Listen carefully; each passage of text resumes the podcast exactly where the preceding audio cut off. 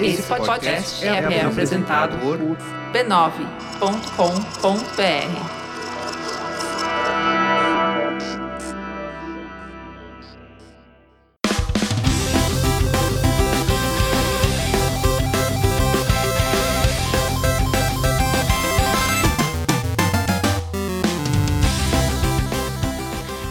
Ao vivo, Poco Pixel número 39. Eu sou o Adriano Brandão, do meu lado tá o Danilo Silvestre, tudo bom? Tudo bom? Beleza? Muito bom. Qual que é o tema de hoje? O tema de hoje é a arte de lançar Lançar. foguetes.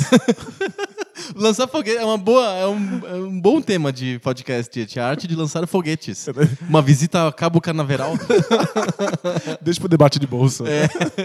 Hoje a gente vai falar sobre como que as grandes fabricantes de consoles lançavam os seus videogames. Tem um, toda uma ciência para você poder levar o videogame pro mercado. Afinal, ninguém conhecia o, o negócio, tinha que ser apresentado de alguma maneira. Você faz uma festa, chama as pessoas e, principalmente, põe jogos no mercado, né? E você escolhe com muito cuidado quais jogos vão estar disponíveis. É. Ou não. Ou, ou Põe os que tem. O que dá, o que tem pra hoje, né? A gente vai falar um pouquinho sobre isso, vai relembrar bastante a história dos videogames. No fundo, é uma grande desculpa pra gente lembrar um pouquinho da história dos videogames, né? É isso aí. Porque é sempre uma, uma delícia, uma cachaça, né?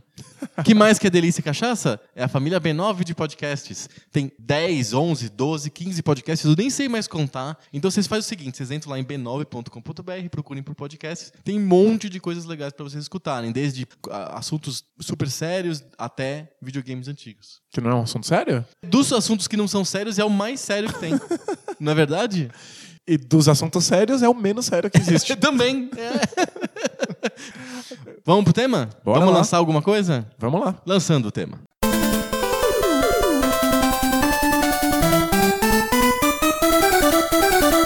Esse episódio vai ser daqueles episódios trazidos a você por Wikipedia. Vocês já contribuíram para a Wikipedia? Vamos fazer uma campanha para as pessoas que escutam um pouco Pixel contribuírem para a Wikipedia, porque sem a Wikipedia, muitos episódios não seriam produzidos. Sem Wikipedia, o que é que seria produzido? Nada. Pensa bem. Como é que você escreve ou faz pauta ou pesquisa sem Wikipedia hoje em dia? Impossível! Wik- Wikipedia é tipo o ar que a gente respira, assim. Não, tem como a gente ficar num ambiente em que não exista Wikipedia, né? É bateria, água, Wi-Fi e Wikipedia. São as, as coisas mais básicas que o ser humano precisa. E o Wi-Fi é por causa da Wikipedia. É, pra você. Exatamente. Pergunta que eu faço pra começar. Dá pra dizer se um videogame vai ser bem sucedido ou não pelo launch lineup? Não. Não, né? É, é- é impossível. Porque parece meio aleatório, né? Tem videogames que tem um launch lineup incrível e dão errado. Tem videogames que tem um launch lineup de merda e dão super certo. Tipo, PlayStation, por exemplo. O, é, o PlayStation é um, um line-up ridículo. assim, os jogos de lançamento são uma vergonha para todos os envolvidos. O videogame demorou para criar atração, Sim. mas quando criou não parou mais. Exato, foi um sucesso ridículo que dura até hoje, né? Porque temos aí quatro, quatro gerações do PlayStation, né? Graças ao primeiro que deu muito certo. E, por outro lado, tem um launch lineup do Dreamcast, que é maravilhoso. Que você, tipo, nem precisava ter mais jogos depois do launch lineup, né? Tipo, já tava muito boa a biblioteca. Polêmica, provavelmente o melhor launch lineup de todos os tempos. Muito provável e o videogame flopou. tipo, não, o mercado tem reações que a gente não consegue prever. Mas os launch lineups são feitos cuidadosamente pelas empresas pra dar uma ideia pro mercado já de como que é o videogame, já tentar mitigar um pouquinho todos os riscos que ele corre ao lançar o console, né? Exato. É uma tentativa de fazer com que o console venda muito a princípio, porque quanto mais unidades ele vende no começo, mais vale a pena para os desenvolvedores fazerem jogos para Exato. ele. Mas é, é, é uma ciência bastante inexata, Não, porque muito imprevisível. Às vezes tem um- um- jogos fantásticos, o videogame não vende, aí ninguém quer lançar jogos. Às vezes tem jogos horríveis, vende mesmo assim, aí os desenvolvedores querem fazer jogos. Sim. Mas é, pelo menos é uma, é uma tentativa de incentivar a venda e incentivar os, os desenvolvedores. E é muito engraçado começar a nossa história de lineups pelo Atari 2600, porque ele não foi pensado como um launch lineup. O launch lineup que a gente chama hoje do Atari 2600, que na época chamava-se VCS, Video Computer System, ele não era um launch lineup. Eles não achavam que aquilo eram os jogos iniciais. Não, eles achavam que aqueles eram os jogos do Atari. Eles lançaram como se fosse assim, ó, é o álbum de figurinhas e as figurinhas. Ponto final. Beleza? Valeu? É, são esses jogos aqui que vocês têm disponíveis pra jogar. Não imaginavam que ia ter continuidade. Quem imagina que vai, vai- vão se lançar mais figurinhas do que aquelas que estavam previstas no álbum? né? Exato, Não faz sentido. não faz sentido. Então o pessoal da Atari bolou o videogame e bolou os jogos que acompanhavam nas lojas, né, o lançamento do videogame, pensando que era tudo que ia ter disponível e acabou, assim. Ponto final. Quando deu muito certo, o, o pessoal da Warner falou: "Não, a gente vai continuar lançando o jogo". E o Nolan Bushnell, que era o fundador da Atari, falou: "Não, a gente vai lançar o Atari 5200, a gente vai continuar lançando novos videogames, não novos, Novos- jogos". novos E consoles, cada né? console vai vir com mais X jogos. A a Warner falou: nananina, continua lançando só jogos sem lançar o console e pronto. Inventou a indústria de videogames moderna. Mas a gente precisa lembrar que criou-se um monstro. É. É, Depois porque- a, a- a indústria explodiu, né? Porque tinha jogo por todos os lados, sem qualquer tipo de controle, qualquer tipo de qualidade. Sim. Você não sabe o que esperar. Quando você fala de launch lineup, o controle sobre a qualidade dos jogos, sobre os temas dos jogos, até sobre a embalagem dos jogos é super extrema, assim. Porque a mensagem que a Atari, no caso, estava passando pro mercado era muito calcada naquilo, naqueles jogos que estavam disponíveis. É, você não pode lançar um jogo porcaria junto com o seu console, porque a imagem do console vai ficar atrelada àquilo. Sim. Especialmente se você está lançando nove jogos, todo mundo vai saber quais são esses nove. Todo mundo vai querer vê-los. Todo mundo vai comprar e ver do que se trata. Você lembra quando, quando você compra um console, venham geralmente, pelo menos os consoles antigos eram assim. Vinham com tipo um flyer, assim, um tipo um papel grandão, um pôster assim que você abria, que tinha os jogos disponíveis pra você comprar. Porque você vinha sempre um jogo, quando você comprava lá o Atari vinha com um jogo. Se eu não me engano, vinha com Combat, ah, o, o Atari 2600 original, que todo mundo já viu esse jogo, que é o jogo dos tanques, né? Dois Sim. tanques e tal.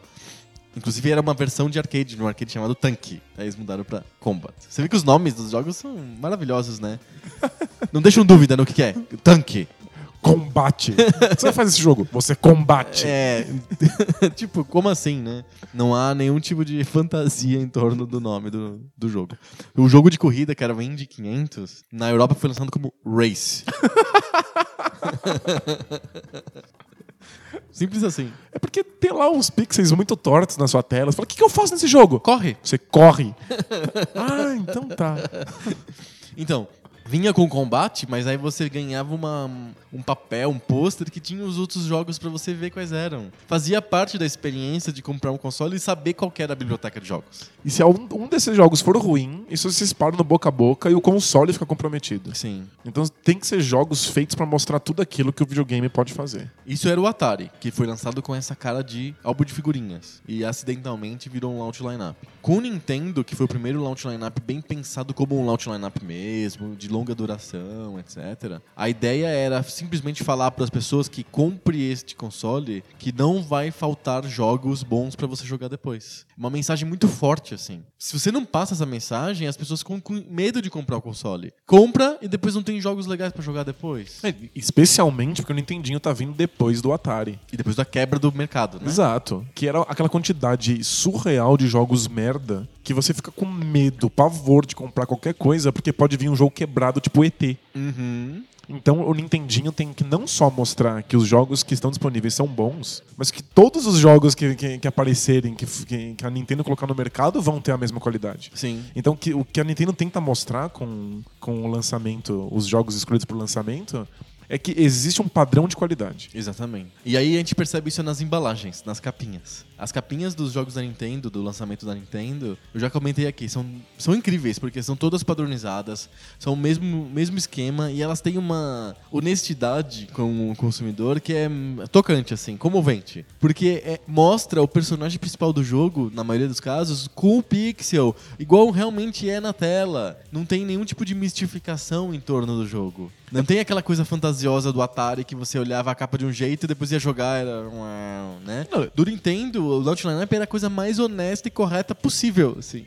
Do Atari, você pegava a capa, tinha lá um desenho de uma estação espacial com um monte de naves explodindo. Aí quando você ligava o jogo, Tela era, preta. era uma tela preta, meia dúzia de pixels, e você só sabia que era sobre combate espacial porque chamava combate espacial. É, exato. Então a Nintendo tá tentando ser justa com, com, com o seu consumidor. Ora, você não precisa ter medo. Isso aqui que eu tô anunciando é exatamente o que você vai ter lá dentro. Vamos chegar no launch lineup do Nintendo em breve. Vamos falar sobre o launch lineup do Atari ainda. Era um álbum de figurinha de nove, jo- jogos, de nove figurinhas, que vinham com o Combat. Os outros jogos disponíveis nas lojas no, naquele Natal de 77 eram Air Sea Battle, era um jogo de avião dando tiro. Basic Math, que é um jogo educacional. Isso era importante para os pais se motivarem a comprar o console, Sim. porque eles compram, vinha com combate, mas eles pensavam assim: eu posso comprar um título educativo para o meu filho depois. Aí eu posso deixar ele lá jogando e não, não preciso me preocupar com ele. Com a matemática, né? Abandona ele lá num canto que pelo menos ele tá aprendendo alguma coisa. Sim.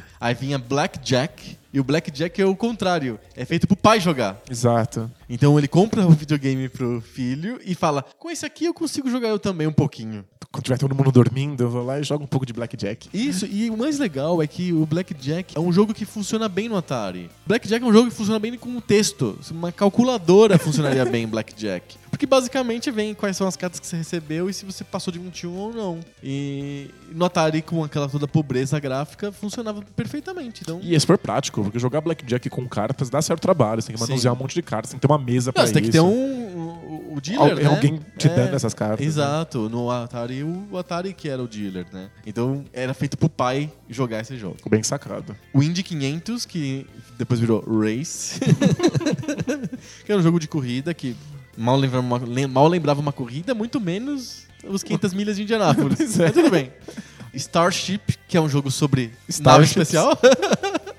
Os famosos jogos de tela preta do, Sim. do Atari. Exato. O Street Racer, o Surround. Sabe o que é o Surround? Diga. É o jogo da cobrinha. O de celular? É, exato, de Nokia Sabonete. Então, o, o jogo da cobrinha eh, chamava no Atari Surround. E Isso aí. tinha variações, assim. Isso é droga pesada isso aí.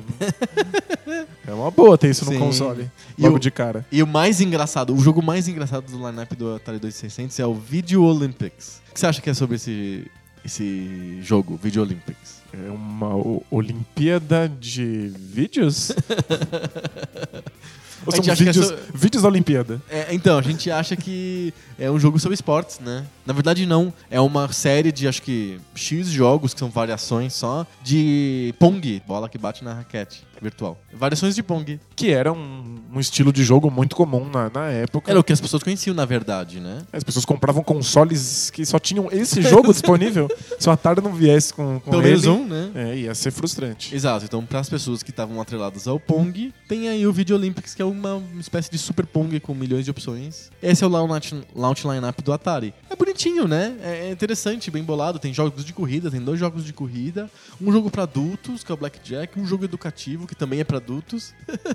É verdade. Para os Pra- adultos pra, se iludirem, achando pra, que pra consciência dos adultos. né? Exato, pra eles, né, deixarem a consciência mais leve. E jogos de guerra, né? E, guerra no espaço e guerra normal, assim. É, tem bastante coisa. Tem pouco, só não tem esporte, né? O esporte acabou virando as corridas, né? É que é difícil fazer um jogo de esporte pro, pro Atari, a gente bem sabe. Os jogos de esporte do Atari foram pra segunda, o segundo line-up. Que eles lançaram em levas. Os, os primeiros jogos do Atari não eram lançamentos individuais, eram em conjunto. Então, quando eles perceberam que não precisava lançar o novo console, só- era só lançar novos jogos, eles lançaram já mais nove jogos. Como se fosse a geração 2 dos jogos, assim. Mais figurinhas pra colar no verso. Isso. E aí, acho que tinha a série Real Sports, que vinha lá o, o basquetebol, o beisebol, o golfe, o tênis. Que todo mundo já viu esses jogos. São jogos muito clássicos do Atari. Mas são jogos muito mais difíceis pro Atari lidar do que um joguinho de nave ou um joguinho de corrida. Sem dúvida. Né? Tipo, o basquete parece muito menos basquete do que o joguinho de corrida parece um jogo de corrida. Sim, sem dúvida. É bem complicado. Então, pro lançamento, acho que os jogos são mais seguros, né? Uhum. Eles, eles pensam aquilo que o Atari consegue fazer bem e que vai vender uma, uma sensação de, de ilusão mais fidedigna. Aham. Né? O- depois você faz os jogos de basquete Você aí. começa a usar um pouco, né? É, até porque os, os assuntos vão ficando, vão ficando mais raros. É, você vai fazer mais outro uma corrida. jogo, é, é. mais um jogo de, de navinha? Quanto dá pra lançar desse? É. Aí você começa a ter que lançar o jogo de karatê, o jogo de futebol, mas aí você tem que rebolar pra conseguir fazer isso. Sim. Tem que falar do Pelé Soccer. Não, mentira, não tem que falar do Pelé Soccer. Teve vários outros videogames que foram lançados entre o Atari 2600 e o Nintendinho, mas não precisa lembrar, né? Intellivision, ColecoVision, Odyssey. Acho que não é tão relevante pra gente. Vamos pular direto pro launch lineup, pra mim, o launch lineup mais emblemático de todos os tempos, que é o launch lineup do Nintendinho, nos Estados Unidos. Lembrando que no Japão, o Famicom, Famicom, ele foi lançado com três jogos só: o Donkey Kong, o Donkey Kong Jr. e o Popeye. São três jogos de arcade. E no fundo é Ele é isso, né? Ele é um, um computadorzinho que tá trazendo a experiência do arcade pra sua casa. Sim. Pra família ficar jogando lá e não gastar ficha. Então eles portaram o Donkey Kong e o Donkey Kong Jr. do arcade e o Popeye do arcade. Lembrando que é muito engraçado. O Donkey Kong era pra ser o arcade do Popeye. Como eles não conseguiram resolver o problema lá de licença lá com a King Features a tempo, é, eles lançaram como Donkey Kong mesmo, com E aí surgiu o Mario, macaco e o Mario e tal. E, mas depois eles fizeram o jogo do Popeye mesmo. Eles conseguiram a licença depois, é, né? E lançaram, foi, tava no launch lineup do Famicom. Então, os japoneses iam na fila comprar um jogo, o jogo do Popeye. Aquele momento, e se? Ah.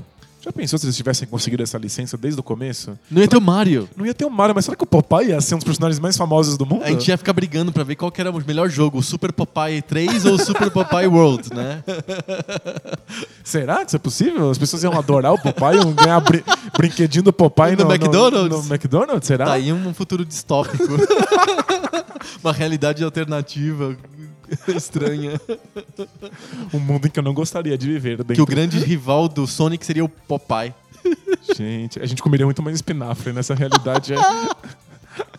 Nos Estados Unidos, o line-up do Nintendo não foi tão pobrinho assim com Donkey Kong e Popeye. Foi um launch line-up com um monte de jogos, mais do que o Atari 2600. Era, na- O lançamento do Nintendo nos Estados Unidos já tá tentando lutar contra o fantasma do Atari. Olha só o que eles fizeram. Muito legal assim, o lançamento do Nintendinho, assim, é uma coisa pra ser estudada.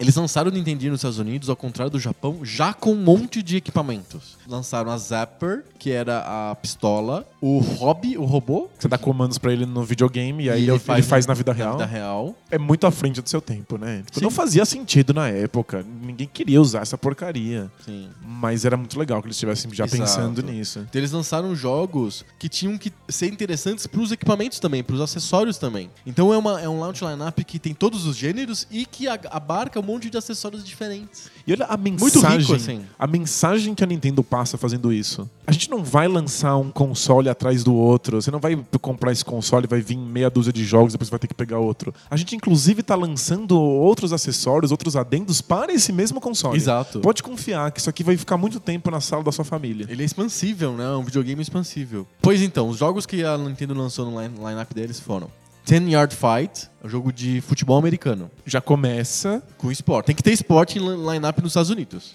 É quem entende a cultura de, de, de entretenimento dos Estados Unidos sabe que você precisa colocar uns jogos de esporte, esportes americanos. É, futebol americano. E beisebol, Beisebol. e o nome do jogo é Beisebol. Perfeito. Clu Clu Land é uma concessão ao gosto japonês, assim, que é um jogo tipo arcade japonês. De um personagem chamado Kurukuru. E aí, né, nos Estados Unidos foi lançado como Clu Clu Land. Duck Hunt, que é o jogo de Zapper. Inclusive, se você comprava o Nintendo na versão pack, que vinha o Nintendo mais a Zapper, Vinha o jogo Duck que Hunt. vinha era o Duck Hunt. E o Duck Hunt é um jogo muito engraçado, todo mundo se lembra. Você tinha que atirar nos patos com uma pistola real, né? Você atirava na televisão, assim. E tinha o cachorro que dava instruções pra você, tirava sarro de você se você errava os patos e tal. É um jogo bem divertido, assim, né? Excite Bike, nosso jogo favorito de todos os tempos. Que é a melhor trilha sonora de videogame de todos os tempos também. Nossa, é, é- é muita gente. Não, tô brincando. O Excite Bike é, a- é o tema do nosso podcast, né? A música tema do nosso é podcast. uma delícia. Não, é maravilhoso. é muito, o jogo é muito bom. O jogo é muito bom. O- a gente fala, a gente brinca do Excite Bike, fala, etc, etc. Porque ele é muito simples, mas o jogo é muito bom, é super viciante. Você pode ficar horas jogando. Não, sem brincadeira. Você pode ficar horas jogando o Excite Bike na boa. assim. E ele lembra vagamente, em termos de jogabilidade, ele lembra muito vagamente uma corrida de motos. Muito, muito vagamente. Mas ele cria uma jogabilidade interna que é deliciosa, fácil de compreender, com uma física muito legal de dominar. Sim, E é isso que importa. é, é muito legal. O Excite Bike é muito legal. E tava no launch lineup como um jogo de corrida, né? Race game. Ele, ele tava cumpri- cumprindo um papel dentro do lineup, né? Golf, que é mais um jogo de esporte, esportes americanos, né? Esportes Exato. que os americanos gostam. Gyromite. O Gyromite é o jogo do para acompanhar o Rob, o robô. É, ele tem lá uma, uma mecânica de, pu- de meio puzzle, meio plataforma, em que você tem que controlar com o joystick os comandos do, do bonequinho que você está controlando, e o robô vai jogando sozinho para colocar puzzles e interferir no cenário no, enquanto você joga. Então, a ideia do, do robô É tá- legal, tá presente, é- é- fazia um pouco a, o papel do jogo educativo. Isso. Aquele que o seu pai compra pra ficar com a consciência tranquila. Só que muito melhor do que um jogo de matemática no Atari. Tem um robô, é interessante, a família inteira pode olhar aquilo e achar moderno e, e fantástico, incrível que aquele robô se mexa. Pra criança é muito mais divertido ficar jogando isso do que ficar jogando um Sim. joguinho educativo comum. É, tem o, o outro jogo educativo do robô que é o Stack Up. O Stack Up é de, é de você juntar coisas, pi- empilhar coisas, e o robô vai empilhando também coisas, né? O Hogan's Alley, o Hogan's Alley é o outro jogo de pistola da Zapper, que em vez de você atirar em patos, você atira em bandidos num beco sujo, assim, feio. é, muda o tema só, basicamente, né? É. É o modelo de jogo de stand de tiro, né? Porque vai aparecendo os inimigos e você vai atirando. É igual o stand É um de tiro. tiro. Ice Climber é um jogo arcade muito legal em que você é um bonequinho com um martelinho que você vai quebrando o gelo e vai tendo que subir numa montanha comprida, é, quebrando o gelo com o martelinho, assim. É bem legal, muito divertido. Sempre provando que eles têm um, um padrão de qualidade absurdo, mesmo para as coisas mais simples. Sim. Kung Fu. O Kung Fu é um porte do Kung Fu Master, o, o arcade. É o primeiro, provavelmente o primeiro beat'em up de todos os tempos, né? A Nintendo fez um porte bem feitinho, super competente, assim, do, desse arcade pro, pro Nintendinho. Então tinha um, um arcade beat'em up já na, na, line- launch lineup do Nintendo. Faz aí o, o sonzinho do Kung Fu pra gente ouvir. Ah!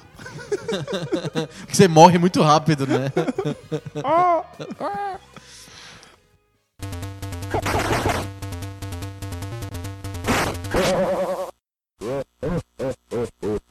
Pinball, e aí muito engraçado, né? É, As raízes da Nintendo como uma empresa de arcade, né? Tem um Sim. jogo de pinball no launch lineup. E também eu acho que pra falar um pouquinho, pra dar aquela piscadela pras gerações mais velhas, Sim. né? Pra ter o pai também jogando, né? É, o pai que gostava de tecnologia e comprou um videogame, ele vai jogar gostar de jogar pinball. pinball. É, E o, a fase de bônus do pinball tem o Mario como rebatedor de bolinhas. que legal. E você controla o Mario pra rebater bolinhas, em vez de ser os, os flippers, né? Você controla o Mario. Soccer, que é um jogo de, de futebol padrão, assim. Tem que ter a cota de esportes. Então, um do único esporte que não era um esporte americano aí era o soccer. Tênis, outro esporte. Então você vê que eles capricharam com um jogo de esporte, né? Porque o Atari tinha provado que os jogos de esporte funcionam, vendem bem, eles já colocaram no launch lineup um monte de jogo de esporte. E o Isso- tênis é um jogo divertido até do Atari. É meio difícil de controlar no começo, mas fica legal. É, a física é com- complexa, a gente se atrapalha, mas é bem, bem divertido. Bem divertido. E isso, ter tanto jogo de esporte no lançamento, vai ser padrão pra vários, É. vários joguinhos que vão sair depois dos Estados Unidos. Verdade. Wild Gunman, que dá pra perceber já pelo nome, o que, que é? É um jogo de tiro com a pistola Zapper no Velho Oeste. Então é igual o Hogan's Alley, igual o Duck Hunt, só que você atira em bandidos do Velho Oeste. Que tem caras muito boas, Cartunescas, muito engraçado, assim. assim. Umas caras de, de vilão clichê, sujo. Sim. E qual que é o gameplay disso? aí? É muito engraçado. É, mata nos bandidos, mas não mate nos inocentes. Então aparece lá, ao mesmo tempo aparece os bandidos, aparece a velhinha, e você não pode matar a velhinha, você tem que matar só os bandidos. Bom, legal. O Wrecking Crew, que é um jogo de demolição. Você, você tem que ir quebrando paredes do cenário e desviando do inimigo lá e de coisas que explodem. É um jogo bem legal, super ah, é viciante, assim, bem interessante. E, claro, o Astro, que a gente não falou, o Super Mario Brothers. Ele não tava no launch lineup japonês, ele tá só no launch lineup americano. Era o jogo que vinha bundled, né? Que vinha junto com o console. Inclusive, ele foi encomendado pro Shigeru Miyamoto como, isso, é. como jogo que ia participar do lançamento do, console nos Estados Unidos. Unidos. Exato, e aí não precisa nem comentar, né, do o que que é o Super Mario Bros, o que, que ele causou. Você, quando você comprava os packs, que era o, o- o Nintendo com a pistola, o Nintendo com o robô, e não sei o quê, sempre vinha o Mario mais o jogo apropriado para aquele Pra pra aquele, aquele apetrecho, acessório, né? para aquele apetrecho. Então vinha o, o Super Mario Duck Hunt, o Super Mario e o, o e assim por diante. E aí a gente já começa a ter o fenômeno das pessoas que compram o videogame sem se preocupar muito com o resto do lineup. Sim. Sem se preocupar com os, jo- os jogos que vão sair. As pessoas que já compram pensando no jogo que vem com ele. Porque Super Mario Bros. é, é tão bom, mas tão bom, que as pessoas querem ele, não importa o que aconteça. Quero e, o Mario Brothers. e aí você compra o, o, o videogame. Isso O mesmo. resto é brinde. Sim. Vira um chamariz mesmo. Se você, Nossa, muito. se você acerta nesses primeiros jogos, se você consegue criar um desses jogos que vendam consoles Aham. no- no- logo no lançamento, as pessoas vão comprar e eventualmente elas cansam, eventualmente elas querem mais, elas querem mais variedade. E aí todos os desenvolvedores vão correr para fazer jogos pro seu videogame. Então, tipo, acertar um Super Mario Bros. no seu lançamento faz toda a diferença no futuro do console. Exatamente. A gente tem que falar do Pelé Soccer. Não, mentira. É, o- quando eles lançaram o Famicom Disk System no Japão, um pouquinho depois do, do nos Estados Unidos, ele também teve um launch lineup e eu tô citando só porque tem dois jogos engraçados, assim, pra, pra citar. O primeiro é o Mahjong, porque japonês adora jogo de Mahjong. É, É impressionante. é impressionante, Mahjong é tipo um puzzle, parece um xadrez, assim, um- uma mistura de dama com xadrez, é uma coisa bem louca, assim, muito típica, e eles adoram esse tipo de jogo. Anedota aleatória: a minha mãe é professora de português e deu aula de português para duas crianças japonesas que vieram do Japão um tempo. E elas iam em casa e a gente ficava jogando mahjong. Mahjong de tabuleiro, de aí, assim. tabuleiro com as peças. Eu levei só uns quatro meses pra entender as regras. assim. É muito, muito difícil pra quem tá acostumado com xadrez. Mas eu gostava muito, é muito legal o É mahjong. interessante. E o outro jogo que foi lançado no lançamento do Famicom Disk System é The Legend of Zelda. É, o Shigeru Miyamoto ganhou como função fazer um jogo pro lançamento do, do Nintendinho americano, que foi Super Mario Bros. E pro Disk System. E um jogo pro lançamento do Disk System, e foi The Legend of, of Zelda. O Disk System, a gente não explicou, mas tá muito na cara, é o sistema, é um acionador de disquetes flexíveis de discos tenros de 3,5, um pouco menores, não é bem 3,5, ele parece, mas não é igual, pro Famicom, pro Nintendo japonês. E tinha a possibilidade de que você guarda- Gravasse, né? Você guardava mais informação dentro do jogo, jogos podiam ser maiores, e ele gravava o, o, o seu progresso. Sim. E era isso, gravar o progresso, que permitia um grande jogo que desse uma sensação de jornada, como é o The Legend of Zelda. Legend of Zelda. Ele é o selling point do Disk System, é o Legend of Zelda. Pra, pra que, que serve o Disk System ser jogar um jogo como o Legend of Zelda? É um jogo, assim como o Super Mario Bros., que é suficiente para fazer você investir no periférico. Sim. Só que, eventualmente, a tecnologia permitiu que a gente colocasse é, cartucho, memória dentro de um, de um- de um cartucho para que a gente salvasse o progresso. E aí saiu o Zelda em versão cartucho. Porque o Disk System, ou o modelo de videogame com acionador de disquetes, não, não pegou nos Estados Unidos e a Nintendo nem imaginou lançar o Disk System nos Estados Unidos. Então, ela para lançar o Legend of Zelda, porque o jogo era muito bom e fez muito sucesso, eles tiveram que adaptar o cartucho, o, o Game Pack que eles chamam, né, o cartucho do Nintendinho americano, para ter uma bateria e memória auxiliar. E custava- Não podia ser pelo disquete. E custava uma fortuna absurda. Era um cartucho dourado até para representar essa diferença toda. Diferença de preço toda. Também. custava, custava ouro, tinha que, tinha que ser dourado o cartucho. Exatamente. Pouco antes do, do Disk System, a SEGA tinha lançado o Master System. O Mark III no Japão, o Master System nos Estados Unidos. E aí é meio de chorar na calçada, assim, os lineups. Porque a gente sempre tira sarro com, aquele, com, com- com aquela ponta de dó no coração. Dá muita dó da SEGA. De que se a Nintendo tinha esses grandes jogos que faziam o console, vend, console vender, e aí todo mundo queria lançar jogos pra ele pra aproveitar esse, esse barco, ninguém queria lançar jogo pro, pro Master System. Por quê? Nem a SEGA, porque ó, ela lançou no, no Japão, launch lineup é o Hang-On, e um jogo que eu não sei nem o que, que é, que é Teddy Boy Blues. Ah, com um jogo japonês que não Jogo- chegou na gente. é. Exato. E nos Estados Unidos lançou com Hang-On e Safari Hunt. que, é o, que é o Duck Hunt, é igualzinho o Duck Hunt, só que chama Safari Hunt. E o Hang-On é um jogo de moto, que era um arcade, né? Do Yu Suzuki, não é? Sim, É só isso. É de uma pobreza franciscana, assim. é terrível. Ninguém lançou jogo pra isso, porque o videogame vendia pouco. A, a mensagem que ele dava logo de cara era: tem pouco jogo. E nenhum deles é uma coisa fabulosa.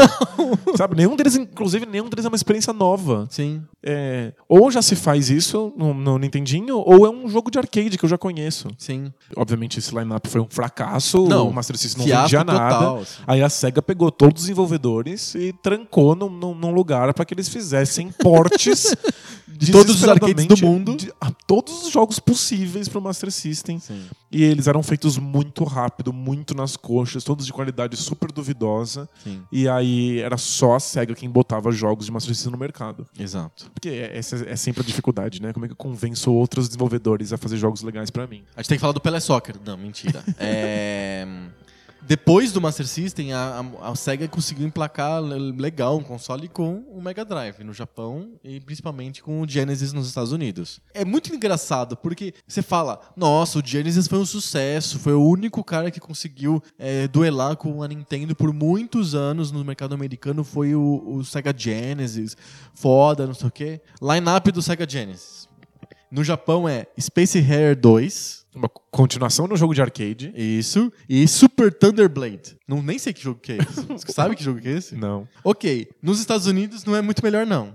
Altered Beast. Todo mundo se lembra desse jogo. Era o bundle do Genesis nos Estados Unidos. E também no Mega Drive brasileiro era o Altered Beast. Então, eu lembro. Que era um port, é um port de arcade, né? Que a gente nunca lembra, mas é um port de arcade. Eu lembro da propaganda do cara se transformando num, num, num monstro. monstro, né? Aquilo era absurdo. Você abria a revista e tinha lá o- o- aquela criatura Num, um fogo no embaixo. fogo, ela É. na- na- no meio da transformação. Aquilo era animal. Aqui, É, assim, do tipo, é muito avançado, muita tecnologia. Como Muito. que pode ser tão bonito o jogo? Lembra que tá competindo com o Nintendinho, né? O, o line-up não, não compete com ninguém do, do mesmo porte. Então, tudo bem. É um jogo ruim, mas é. Muito icônico, mas ruim. É, mas é, é fantástico pra época, né? Tipo, era, era impressionante. Last Battle. O que, que é o Last Battle? Space Harrier 2, a gente, é o mesmo do Japão. Super Thunder Blade também. Thunder Force 2 e Tommy Lasorda Baseball.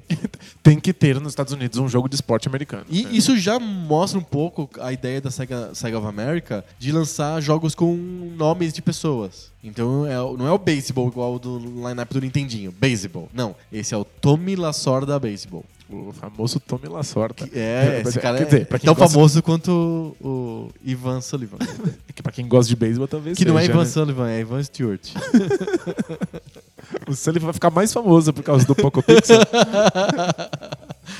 Cara, olha só o line-up do, de lançamento do, do Genesis. Esses são esses cinco jogos, seis jogos.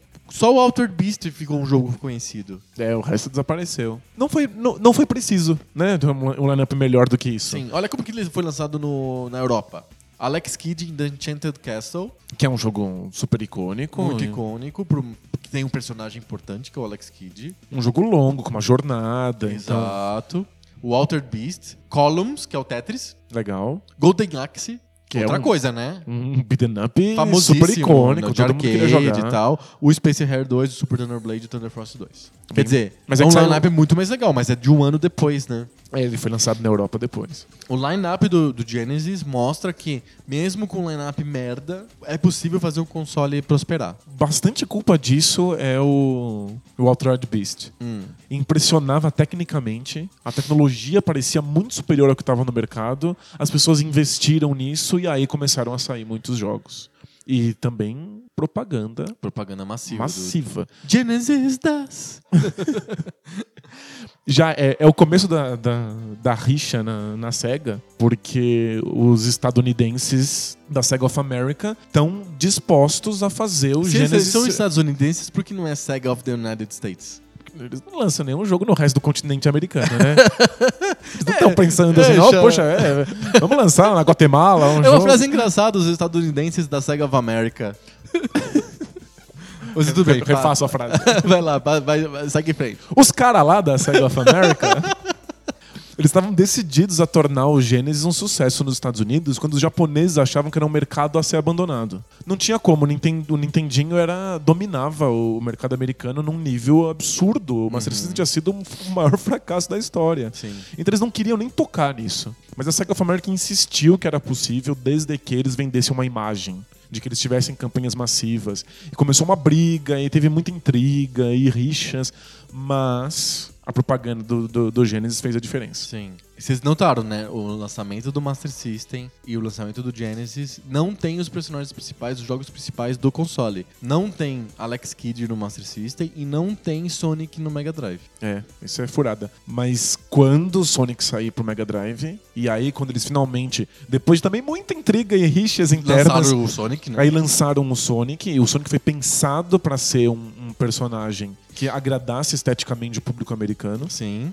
Quando o Sonic sai aí finalmente a SEGA assume ele como mascote, aí ninguém mais para o Genesis. Exato. Então, às vezes, os jogos de lançamento não são tão importantes porque você pode criar uma, uma imagem pro seu console mesmo Depois. com, mesmo com jogos da, que você mesmo faz pra ele, que a Aham. própria, a própria a empresa do- que lança o console faz, depois, um pouco mais tarde. É, você tem que ter, dar um pouco de sorte, tem que ser rápido, porque senão se você ficar muito tempo entre o launch lineup e, o- e os jogos bons, o público desaparece, né? O público vai embora. Então, se a Nintendo tivesse lançado um Super Nintendo com Super Mario World próximo ao lançamento do Genesis, Nossa, tinha furado tinha, o Genesis. tinha destruído o Genesis. ó o lançamento do Super Nintendo. Foi alguns anos depois, foi dois anos depois. O Genesis é de 89 e o Super Nintendo nos Estados Unidos é de 91. O Super Famicom no Japão foi lançado com F-Zero e Super Mario World. Só. É que são E são dois dos melhores jogos do Super Nintendo. Sim. E são tecnicamente inacreditáveis. Sim, são State of the Art. O F-Zero tem aquele pseudo 3D. Que é o Mode 7, que E o Super- toda vez. E o Super Mario World é aquela coisa absurdamente colorida, que a tela é forrada de detalhes, que já É mostrando... tudo agradável, o visual é agradável, o som é agradável, é tudo muito bom. E aí, pra mostrar já qual é a diferença deles pro, pro Mega Drive. Sim. Nos Estados Unidos é um pouquinho, mas assim, não é muito mais completo que isso. Tem o F-Zero e tem o Super Mario World, que era o bundled game, era o Mario World. É, o que uma Nintendo acerta Ela é acerta no jogo que veia, vem, né? é um jogo que vem junto. Junto. Isso eles, eles não, não, nunca erram, assim. Sim. Eu vi a caixa do Super Nintendo na época do lançamento e era assim, tinha o desenho do console e no canto tinha o Mario sentado no Yoshi. É, É, não, tipo, pra não ter dúvida, assim. não tem erro, é. Não tem erro. Aí, além do F-Zero e do Super Mario World, teve Gradius 3, que é muito interessante porque é um third party, é um jogo da Konami, é o primeiro third party de todos os lineups que a gente viu até agora, né? É interessante, É. né? Geralmente, é, lineups são de, de first party, né? Pilot Wings, que é um jogo irmão do F-Zero. São dois jogos de demonstração do Mode 7, né? O Pilot Wings é um jogo de simulação de acrobacias aéreas, de... É bem legal, assim, o jogo é bem divertido e demonstra bem o que é o Mode 7, como que é aquele for 3D, aquele 3D falso, né? Vai chegar a vez da gente escrever vastamente sobre Pilot Wings no, no, no Poco Pixel. Sem dúvida. Porque é um, é- é um jogo que, que vale muito a pena a gente se debruçar. Porque ele tá oferecendo num, num- no lançamento de um console nos Estados Unidos um jogo sem inimigos. Não, sem, é um jogo sem, sem vilões. é um jogo sem explosão, parado, sem assim. morte. E tipo, imagina o impacto que isso tem numa família que tá preocupada em comprar um videogame pro, pro filho. Sim. Vou ser um adolescente de 12 anos. Mas é uma coisa meio High School Musical versus Rebeldes. Tem- uns pais que, tipo, deixam os filhos ter todos os produtos do High School Musical só porque não é o Rebeldes. Aham. Que é, tipo, os adolescentes, as adolescentes de saia curta sendo... sendo...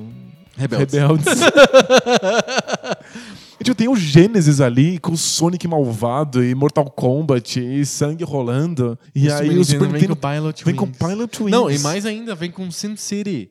Vem com um jogo de simulação de cidade que é a coisa mais plácida e parada da história dos videogames, assim. Aquela música de elevador. Música de elevador, Muzak, né? De elevador, que você que fica construída a cidadezinha e não sei o que e tal, super parado.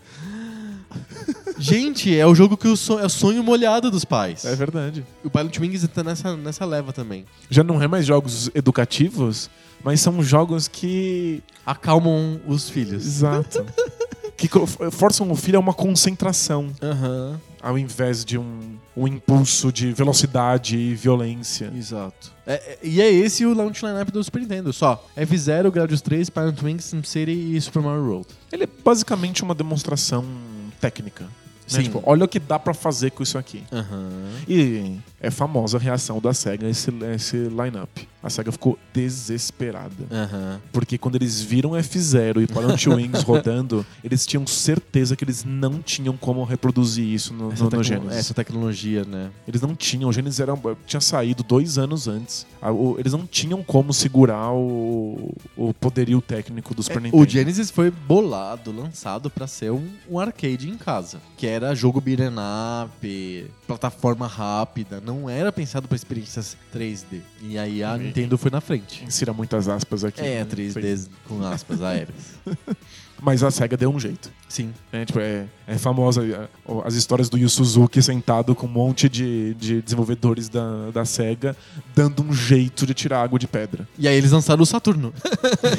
É, mas o, a- o Genesis ainda conseguiu no fim da vida. Com o Sega CD, Tem o- 3DX, Então, o, tr- o 32X. Antes deles darem esse pulo pro, pra, deles terem, serem obrigados a mudar a tecnologia do console, eles conseguiram fazer jogos que tinham gráficos quase 3D. Aham. no, no, no Genesis na unha, assim, inventando coisas loucas no código. Sim. Mas depois não tava mais dando, porque Não rolava, né? é, o Super Nintendo já tava muito mais avançado do que isso. Mas aí mesmo disseram que- assim, o mais engraçado é que aí o First move- Mover Advantage, né? O, como o Genesis saiu primeiro nos Estados Unidos, ele conseguiu segurar a onda do Super Nintendo até o final da geração. Sim. Eles ficaram praticamente empatados no final. O Genesis era o primeiro em 16-bit disparado. Quando chegou o Super Nintendo, ele começou a co- comer, comer o mercado um pouquinho. No final da geração, os dois estavam tecnicamente empatados com uma ligeira vantagem pro Super Nintendo. Mas foi uma coisa que ficou até o final. né? Ficou marcado na cabeça dos americanos essa dualidade entre o Genesis e o Super Nintendo. Quer dizer, não dá pra dizer que a SEGA perdeu. Ela conseguiu se dar muito bem com um hardware bem inferior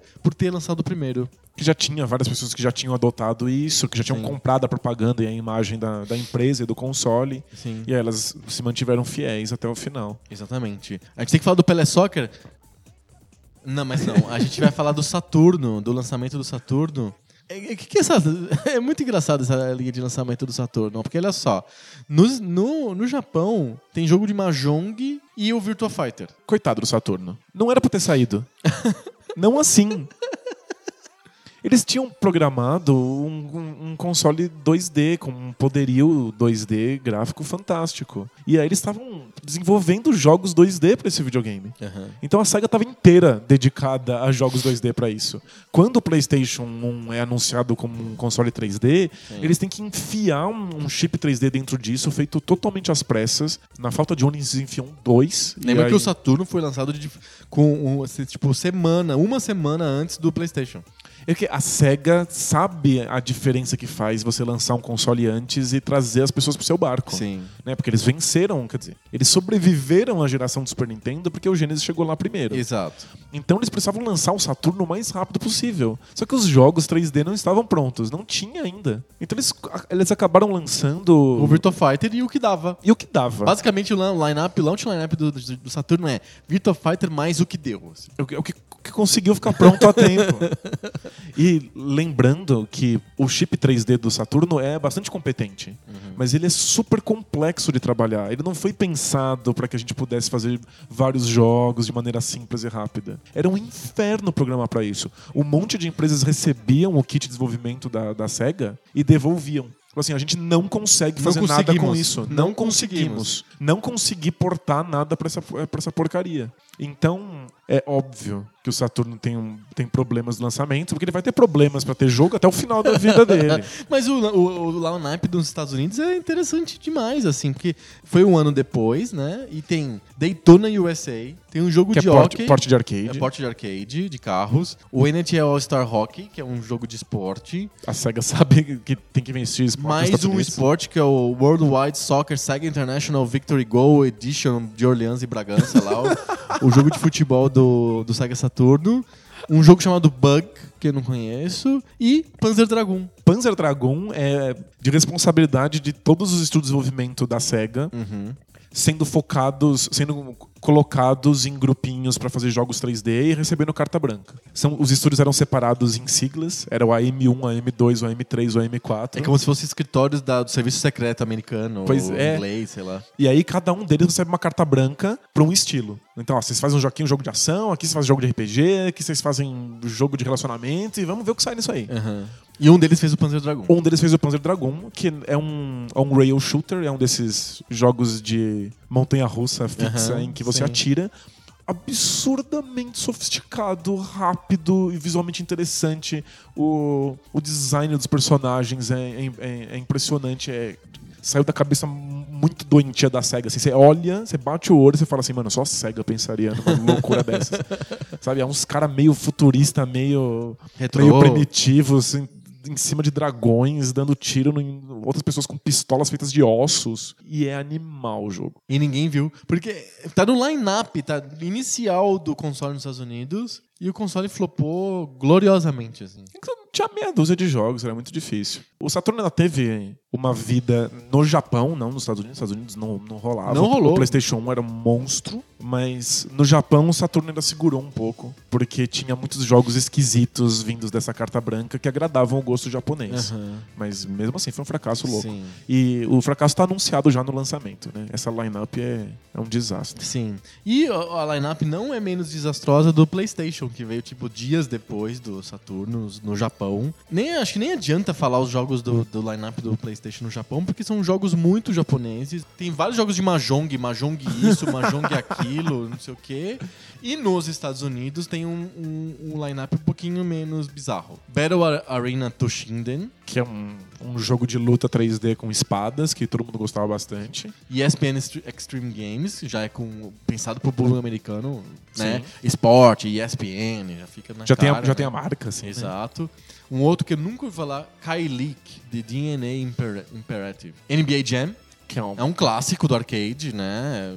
Todo mundo jogou no Super Nintendo, animal. E que a, a versão do Super Nintendo e a versão de Mega Drive são muito inferiores à versão arcade, e aí o PlayStation 1 consegue uma, uma fazer versão. uma versão melhor, tem um hardware mais próximo. E a NBA, né? Tem uma, uma franquia ali Sim. envolvida. Power Serve 3D Tennis, é um jogo de tênis. Você vê que quando eles lançam nos Estados Unidos, eles forçam a mão em esportes, né? É, porque funciona. é. The Raiden Project, ninguém sabe o que é isso. Rayman, O Rayman era, é, é um jogo muito bom. sim, E, tipo, tanto o PlayStation 1 quanto o Saturno lidavam muito bem com o 2D. sim. Tipo, então tem grandes jogos 2D ainda para as poucos desenvolvedores que, que escolheram seguir esse caminho. Sim.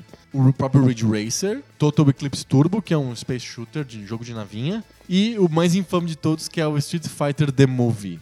É o The Movie the Game. É, É o, o jogo do filme do jogo Street Fighter. é exato. Que é o Street Fighter, só que com o. igual o Mortal Kombat. É quando o Street Fighter e Mortal Kombat tem uma noite louca de amor, nasce Street Fighter The Movie. Porque é com os personagens filmados do filme. É muito ruim. É horrível, é horrível, num nível uma que a gente não porcaria. consegue nem. O, o, line-up do PlayStation 1 e do Saturno são muito ruins. É, do PlayStation 1 é um pouquinho mais gordo, mas não, não, É, menos. Não quer dizer que é- menos pobre, vai. mas não quer dizer que seja bom. O PlayStation 1 ganhou essa, essa brincadeira simplesmente porque, embora no começo ninguém soubesse que jogos fazer pra esse videogame, e nem a Sony nem a Sega sabiam direito. A Sony tava muito perdida também. Se a gente pensar Muito. bem, quando ela lançou o PlayStation, ela não tava sabendo o que ela tava fazendo. A Sony não tinha nenhuma tradição em fazer jogos. Zero. E ela, ela, ela embarca no projeto do, do, do PlayStation basicamente porque a Nintendo abandonou ela no altar, assim, com o projeto do CD do, do Super Nintendo. E aí ela, basicamente, ela, tipo, vamos em frente, não entendemos nada, não temos nenhuma conexão com, as, com os estúdios, não temos um estúdio interno, sei lá, vamos, Vamos ver, tateando vamos, aí. vamos ver o que acontece. Só que era tão fácil programar o PlayStation 1, especialmente se você comparasse com a- o- aquela Saturno. bomba do Saturno, que os estúdios começaram a lançar jogos. E aí, eventualmente, alguém lançou um grande jogo pro PlayStation 1 e aí Não, eventualmente lançaram o Final Fantasy. vendendo. É, Final Fantasy e Resident Evil e Aham. Tomb Raider e aí já era. Enquanto o Saturno ficou o resto da vida dependendo dos jogos da, da própria Sega. Sega. Como única exceção à regra é o, o Mega Drive. O resto, todos os videogames da Sega foram altamente dependentes de jogos produzidos pela própria Sega. É, o Dreamcast ainda teve a, A 2K. Mas a, a Que era Sega A também. 2K era Sega na época. é. Teve o, a ajuda ilustre da Capcom. Ah, é verdade, é verdade. Então o Dreamcast sobreviveu de Capcom e Sega durante muito tempo. Sim. 64. Antes do 64 tem que falar do Pelé Soccer. Não, mentira. o 64 tem um O lançamento... Pelé Soccer 64. Seria muito legal se tivesse o Pelé Soccer 64, né? Só com três jogadores 3D correndo assim juntos.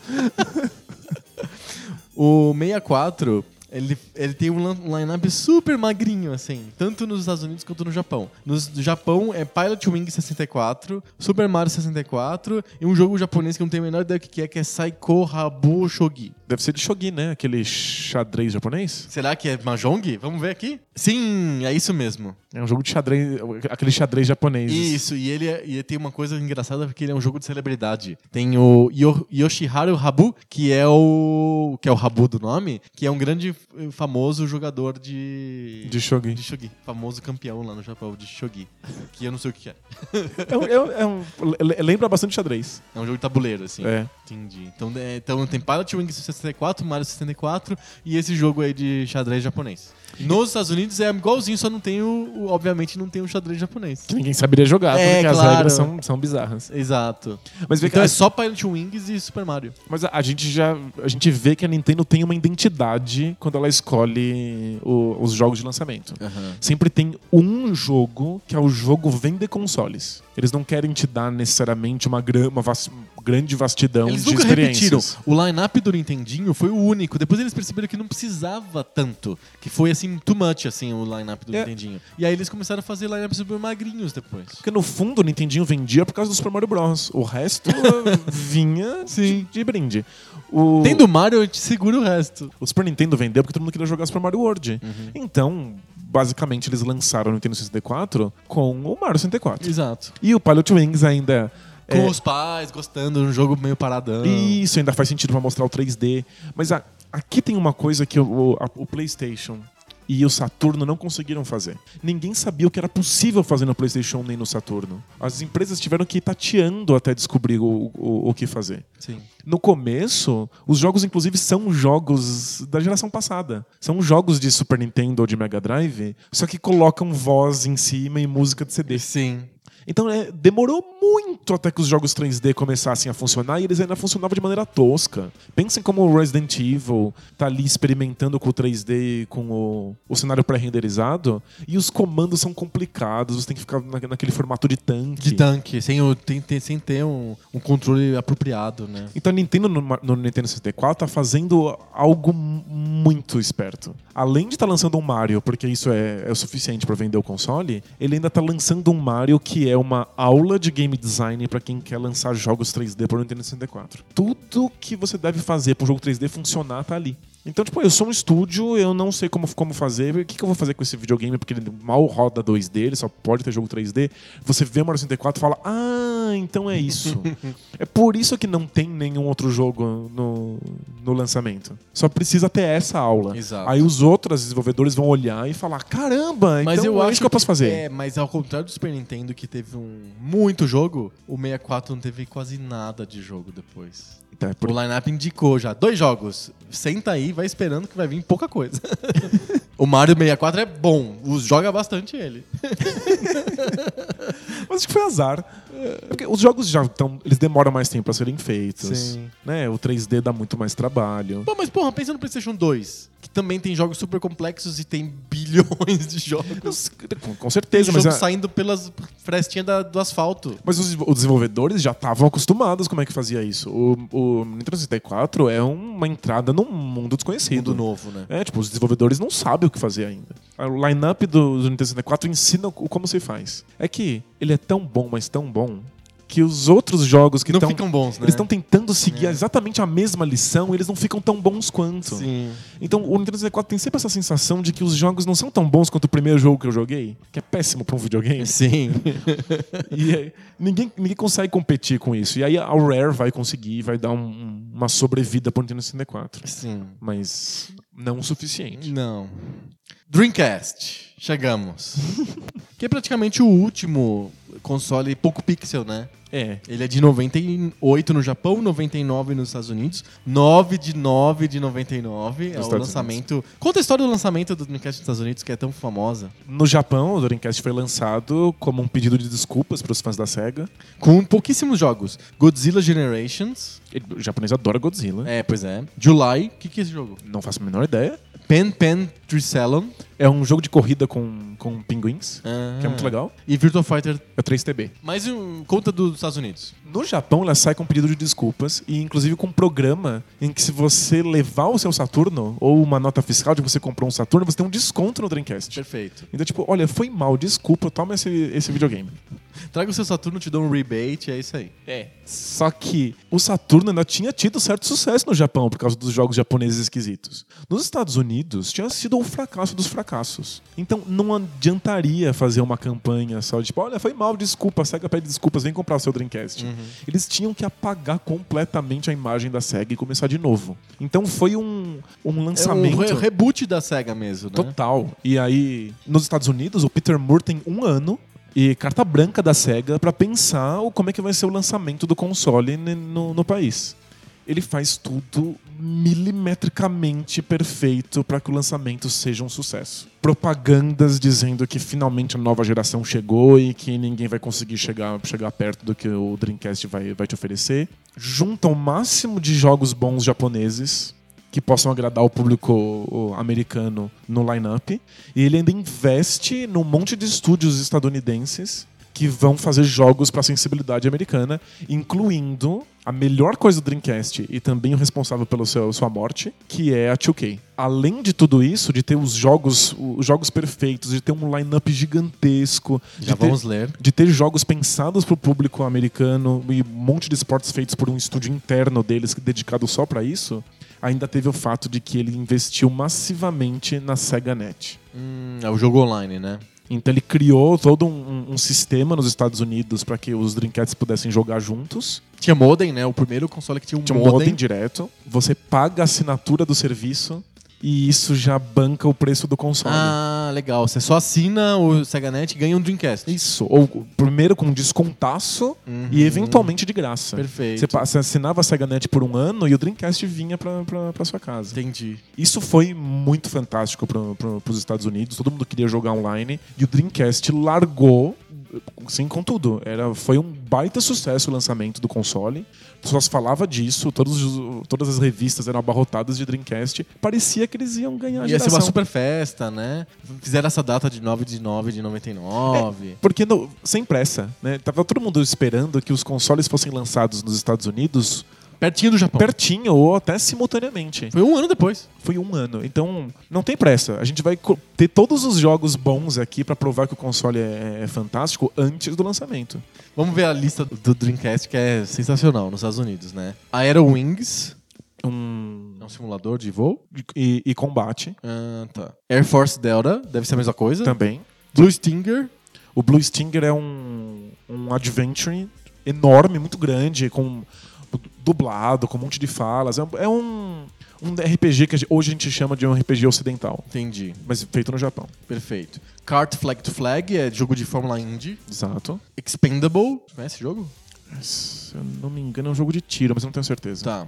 The House of the Dead 2. É o, o House of the Dead é uma das franquias mais trash da história dos videogames. É muito engraçado, né? Porque quem via nos arcades aqui no Brasil ia no Playland da vida e tinha sempre uma máquina de House of the Dead pra você atirar em zumbi. E o Dreamcast, você pode comprar ele com uma pistolinha. Ah, tem a pistola tem também? a pistola e aí Ah, você joga o legal. House of the Dead. Hydro Thunder, que é um jogo de... De corrida de lancha. De lancha, isso é muito bom, inclusive. Tem no Xbox depois e tal. Monaco Grand Prix é o jogo de corrida. Sim. Mortal Kombat Gold, NFL 2K, jogo de futebol americano. Tem outro jogo de futebol americano que é o NFL Blitz. Mas aí é o, o Blitz não, É um se- arcade, né? não segue as regras do futebol americano. Você Uhum. pode dar porrada e jogar os caras pra fora. É esporte putaria. Isso. O Pen Pen Tricelon, que é o jogo de corrida de pinguim que você falou. Que é, é voltado pra um, pra um público mais jovem, mas é muito divertido. Power Stone. Que É, Ca- é, Capcom, né? E- é, a, é a Capcom botando, na minha opinião, o melhor jogo de luta que ela já criou Uhum. num, num console de lançamento. Era, eu, eu não tenho como descrever o que era ver Power Stone rodando no Dreamcast no lançamento. Não, é, é impactante mesmo, né? é, é uma putaria tão grande que você não, você não consegue entender o que tá acontecendo na tela. Sim. E tipo, meu Deus, um videogame que consegue mostrar coisa que eu não sei o que tá acontecendo. Isso era muito louco. Muito louco, muito louco. Puta sucesso, né? Ready to Rumble Boxing é um jogo de boxe. E muito tipo, típico pro, pro, pro mercado americano. E, né? e boxe putaria. assim. Boxe putaria? É bem divertido, engraçadão, com, Sei. com os caras estereotipados. Entendi. Sonic Adventure. Ou seja, eles aprenderam a lição com a, com a Lançaram Nintendo. com o Sony. Lança com o Sonic. Ele vinha junto com ele. Ele era o jogo bundle, assim, no, no do, do Dreamcast? O Dreamcast não tem jogo bundle. Ah, é? Vem com o com um CD da, pra você acessar a SegaNet, Uhum. a internet do, do Dreamcast, e com um CD com vários demos, Demos. de todos os jogos que estão você tem disponíveis. que comprar. Exato. Mas o Sonic Adventure explode miolos, né? Nossa, na época era absurdo. É o personagem principal. Não, tem que E- ter. De novo, tá ensinando o que, que o Dreamcast pode fazer, os efeitos de luz, os efeitos de água, os efeitos de velocidade. Sim. É a lição zona que a, que a SEGA pegou da Nintendo. Exato. Soul Calibur, jogo de luta. Que é, é- é Do Joãozinho 30, né? Não é, não é o pessoal da Beija-Flor que desenhou o design de produção do Soul Parece, Calibur? né? Acho que é a coisa mais brega do universo. Sim, muito. Mas muita gente vai te dizer que é o melhor jogo do Dreamcast. Aham. Tiver uma experiência super coesa, a jogabilidade é A jogabilidade é muito boa, né? É. Curiosamente, muita gente não gostava do Sonic Adventures e comprou Dreamcasts pra jogar Soul, Soul Calibur. Calibur. Uhum. Acabou virando um, um jogo que vendia consoles. Sim. TNN Motorsports Hardcore Heat. Deve ser um jogo tipo motocross, assim. Algo assim. Tokyo Stream Racer, mais um jogo de corrida. Mas é, é o que começou toda essa leva de jogos de corrida na rua, Ah, tipo. fazendo racha com outras pessoas. Isso aí virou. Teve milhões de filhotinhos. Sim, tem, tem, tem da Rockstar uma série desses aí. Eu Tem. esqueci agora. Mid- Midnight Club. Isso, isso aí. E Need for Speed e tudo mais. É, a mudança do Need for Speed pra essa linha, Isso. né? E pra terminar, Trick Style. Não sei que jogo que é esse. Mas é um baita de um launch lineup, né? É fantástico. Ó, se pensar bem, tem Power Stone, tem NFL 2K, tem Soul Calibur, tem Sonic Adventure, até o The House of the Dead, Hydro Thunder, Monaco Grand Prix, Mortal Kombat. Cara, é um puta de um, de um launch lineup. Tem jogos multiplayer, tem jogos mais longos, é, como Blue Stinger, tem jogos de arcade e tem um monte de experiências online. Aham. Várias coisas que você pode simplesmente entrar na SegaNet e jogar com seus coleguinhas. Então, foi um lançamento perfeito. Perfeito, perfeito, perfeito. E, e de todos os pontos de vista. O, o Dreamcast era barato, o, tinha muito jogo. Se você assinasse a SegaNet, o videogame ainda ficava ainda mais barato. As propagandas eram bem feitas. Foi um- o lançamento ideal, assim. E flopou. E flopou, mas Olha só que é é muito engraçado, porque assim, Nintendinho faz o lançamento ideal, dá muito certo. Mega Drive faz lançamento merda, dá muito certo. Dreamcast faz lançamento perfeito, dá errado. É. Não tem padrão. o motivo pelo qual o Dreamcast flopou é que o PlayStation 2 engoliu ele vivo. Sim. Você não controla os, os Lê- adversários também, os concorrentes. né? Leia aí o line-up do PlayStation 2 pra gente ver. Não é pouco pixel, mas vamos lá. PlayStation 2. Quer ver o americano ou o japonês? O americano, por É gentileza. gigante, é muito grande, eu não sabia. Armored Core 2, DO82 Hardcore, Dynasty Warriors 2, ESPN International Track and Field, que é um jogo de atletismo, ESPN Winter X Games Snowboarding, Eternal Ring, Evergrace, Fantavision, Griffon Blaze, Madden NFL, Midnight Club, NHL 2001, Orphan, Scion of Sorcery, não sei que jogo que é esse, Cue Ball, Billiards Master, jogo de sinuca, Ready to Rumble, Boxing, Ridge Racer, uma versão do Ridge Racer, Silent Scope, é jogo de tiro, né? Smuggler's Run, SSX, que é jogo de esportes radicais, né? Street Fighter X3, Summoner, Swing Away Golf, é um jogo de golfe, Tekken Tag Tournament, do jogo de luta do Tekken, Time Splitters, Unreal, Wide Wide Racing e X Squad. Esse é o line- launch lineup do PlayStation 2 nos Estados Unidos. É Qual- coisa pra caramba. Qual é hein? o ano que ele sai nos Estados Unidos? 2000. É, um ano depois certinho do. até Dream- um pouco mais, do Dreamcast. A maior parte desses jogos é ou completamente esquecível ou é ruim mesmo. Aham. E Se você pensar, o Dreamcast já tem um ano de, de, de vida.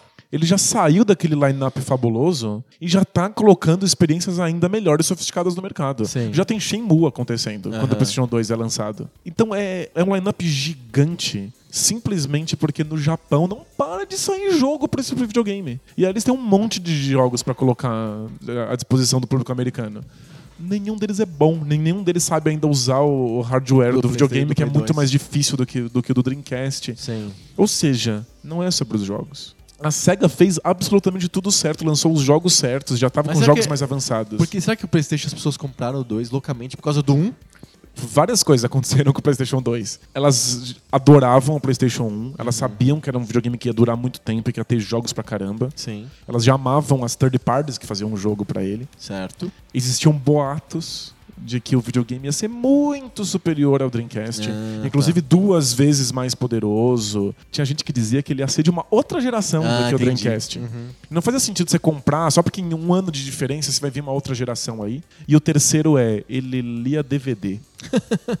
Sim. E era muito barato para um leitor de DVD da Claro. época e aí as pessoas compraram. Então, como no Japão o lançamento do PlayStation 2 coincide com o boom do DVD por lá e as pessoas compram só para ler DVD, isso é motivo para que os desenvolvedores criem jogos para Não você. é o Mario nem o Sonic, é o DVD. Não tem nenhum jogo emblemático da Sony Não que seja tem. lançado. Tanto é que nem saiu o, o, mascote que eles tinham no, no PlayStation 1, É que era o Crash. Crash. Nem tem jogo no PlayStation 2. Sim. Demora pra ter um God of War que vai Uhum. vender como água. Sim. Mas é que as pessoas compraram por outro motivo. E, mas é- se elas têm o videogame em casa, aí você tem um incentivo pra fazer jogos pra ele. E o Dreamcast não conseguiu competir com isso, com o fato de que vendeu tanto no Japão que todas as produtoras de jogos japonesas estavam estavam colocando jogos no mercado. E aí no line-up dos Estados Unidos você tem essa quantidade louca de títulos. Não, é imenso. Tem todos os tipos de futebol, tem de tudo. E o- curiosamente o Dreamcast poderia ter se mantido na briga por mais um tempo. Só que o Japão já não lançava mais jogos. O mercado de DVD tinha tornado o PlayStation 2 tão poderoso que as produtoras ignoraram o Dreamcast e foram pro PlayStation 2. Então, o lançamento é um de milhões De de, fatores. fatores. que estão envolvidos. Sim.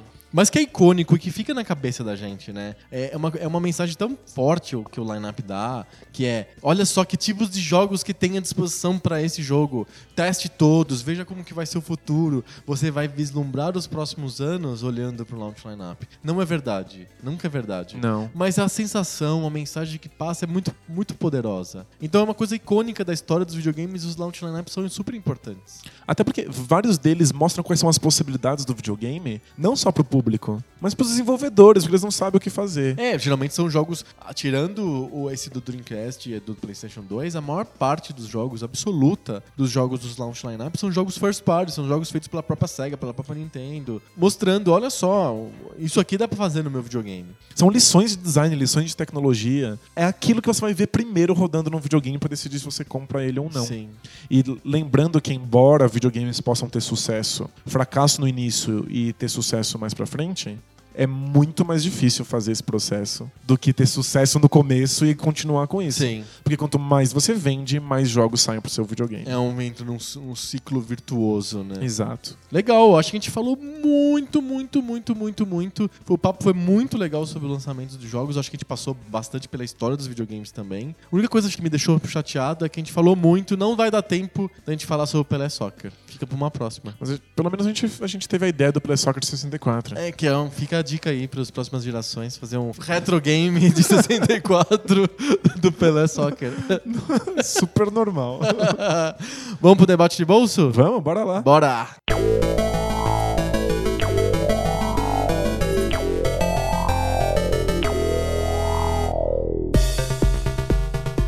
Debate de bolso, aquela sessão do nosso podcast que a gente para de lançar jogos e começa a lançar temas Aleatórios. aleatórios, um pro outro. Toda semana um de nós propõe um tema diferente que não é videogame. Na semana passada foi você, nessa semana sou eu. O que, você manda?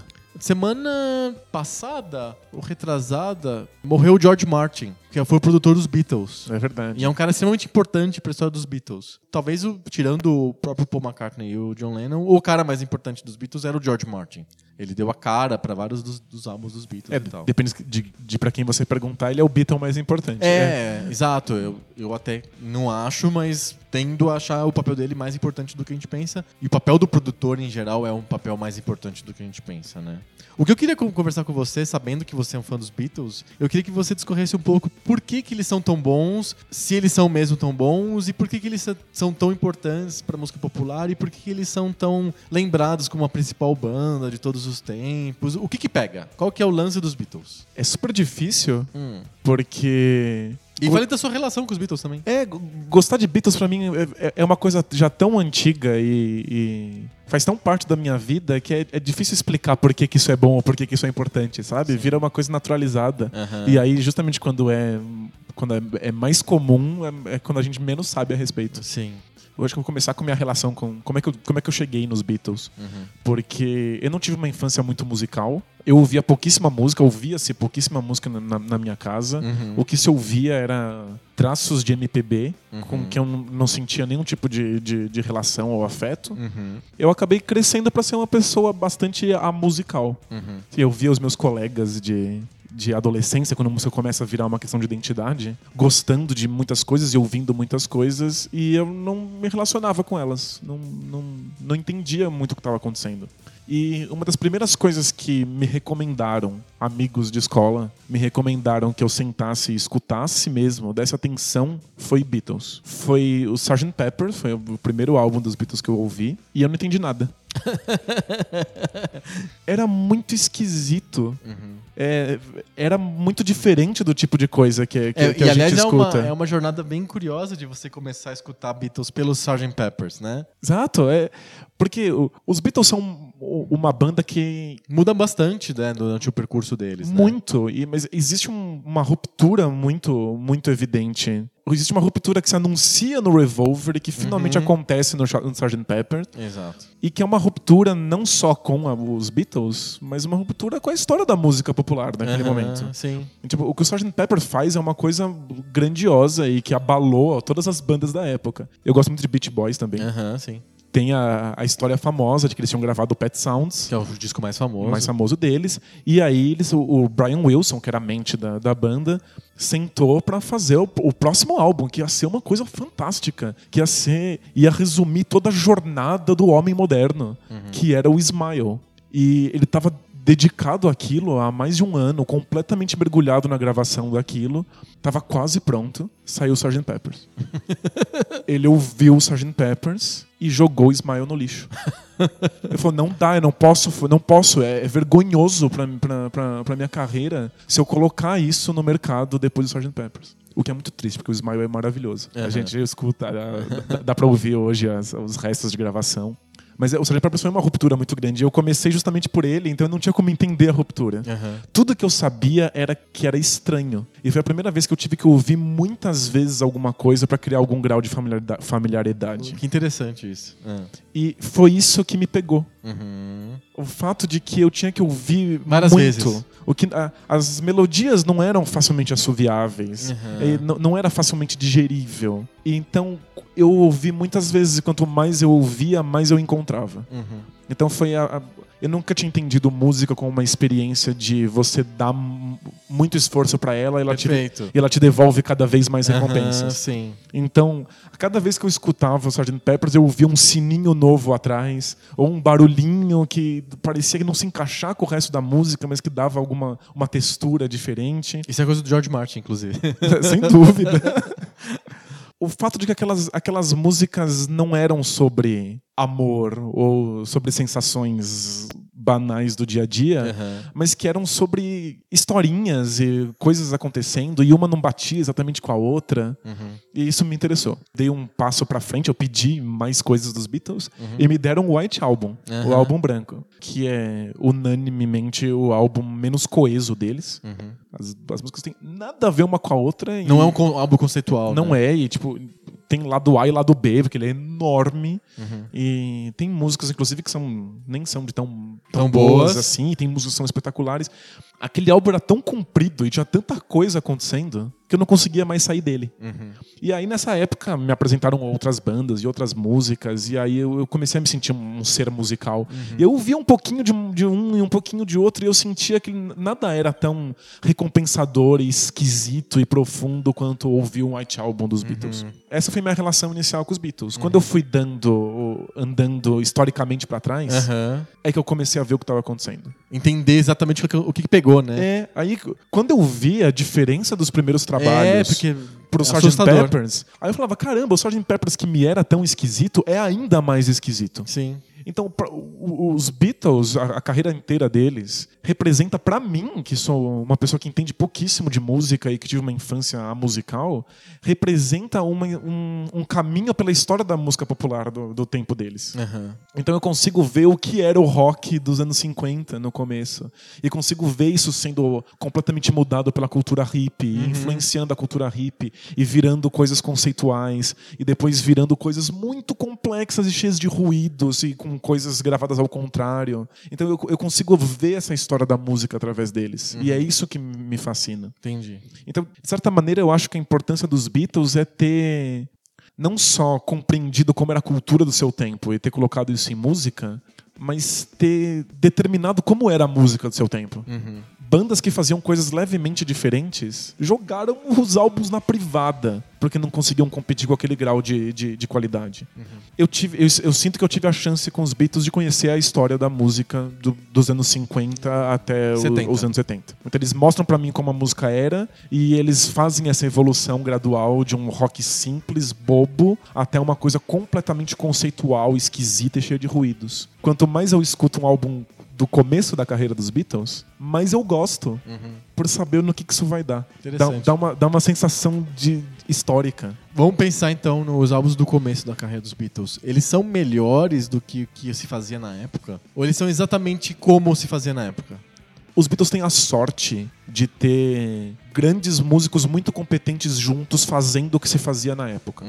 Então é, é mais competente do que o, o, que o que é normal de se encontrar no- nos anos 50 e Sim. 60. Porque o, o Beatles, os Beatles, a gente fala pouco sobre isso, mas o começo da carreira dos Beatles, eles eram uma banda de covers, né? Uhum. Eles demoraram pra po- terem carta branca da, da EMI pra gravar músicas deles. Os primeiros discos são de covers, são de músicas de outros, assim.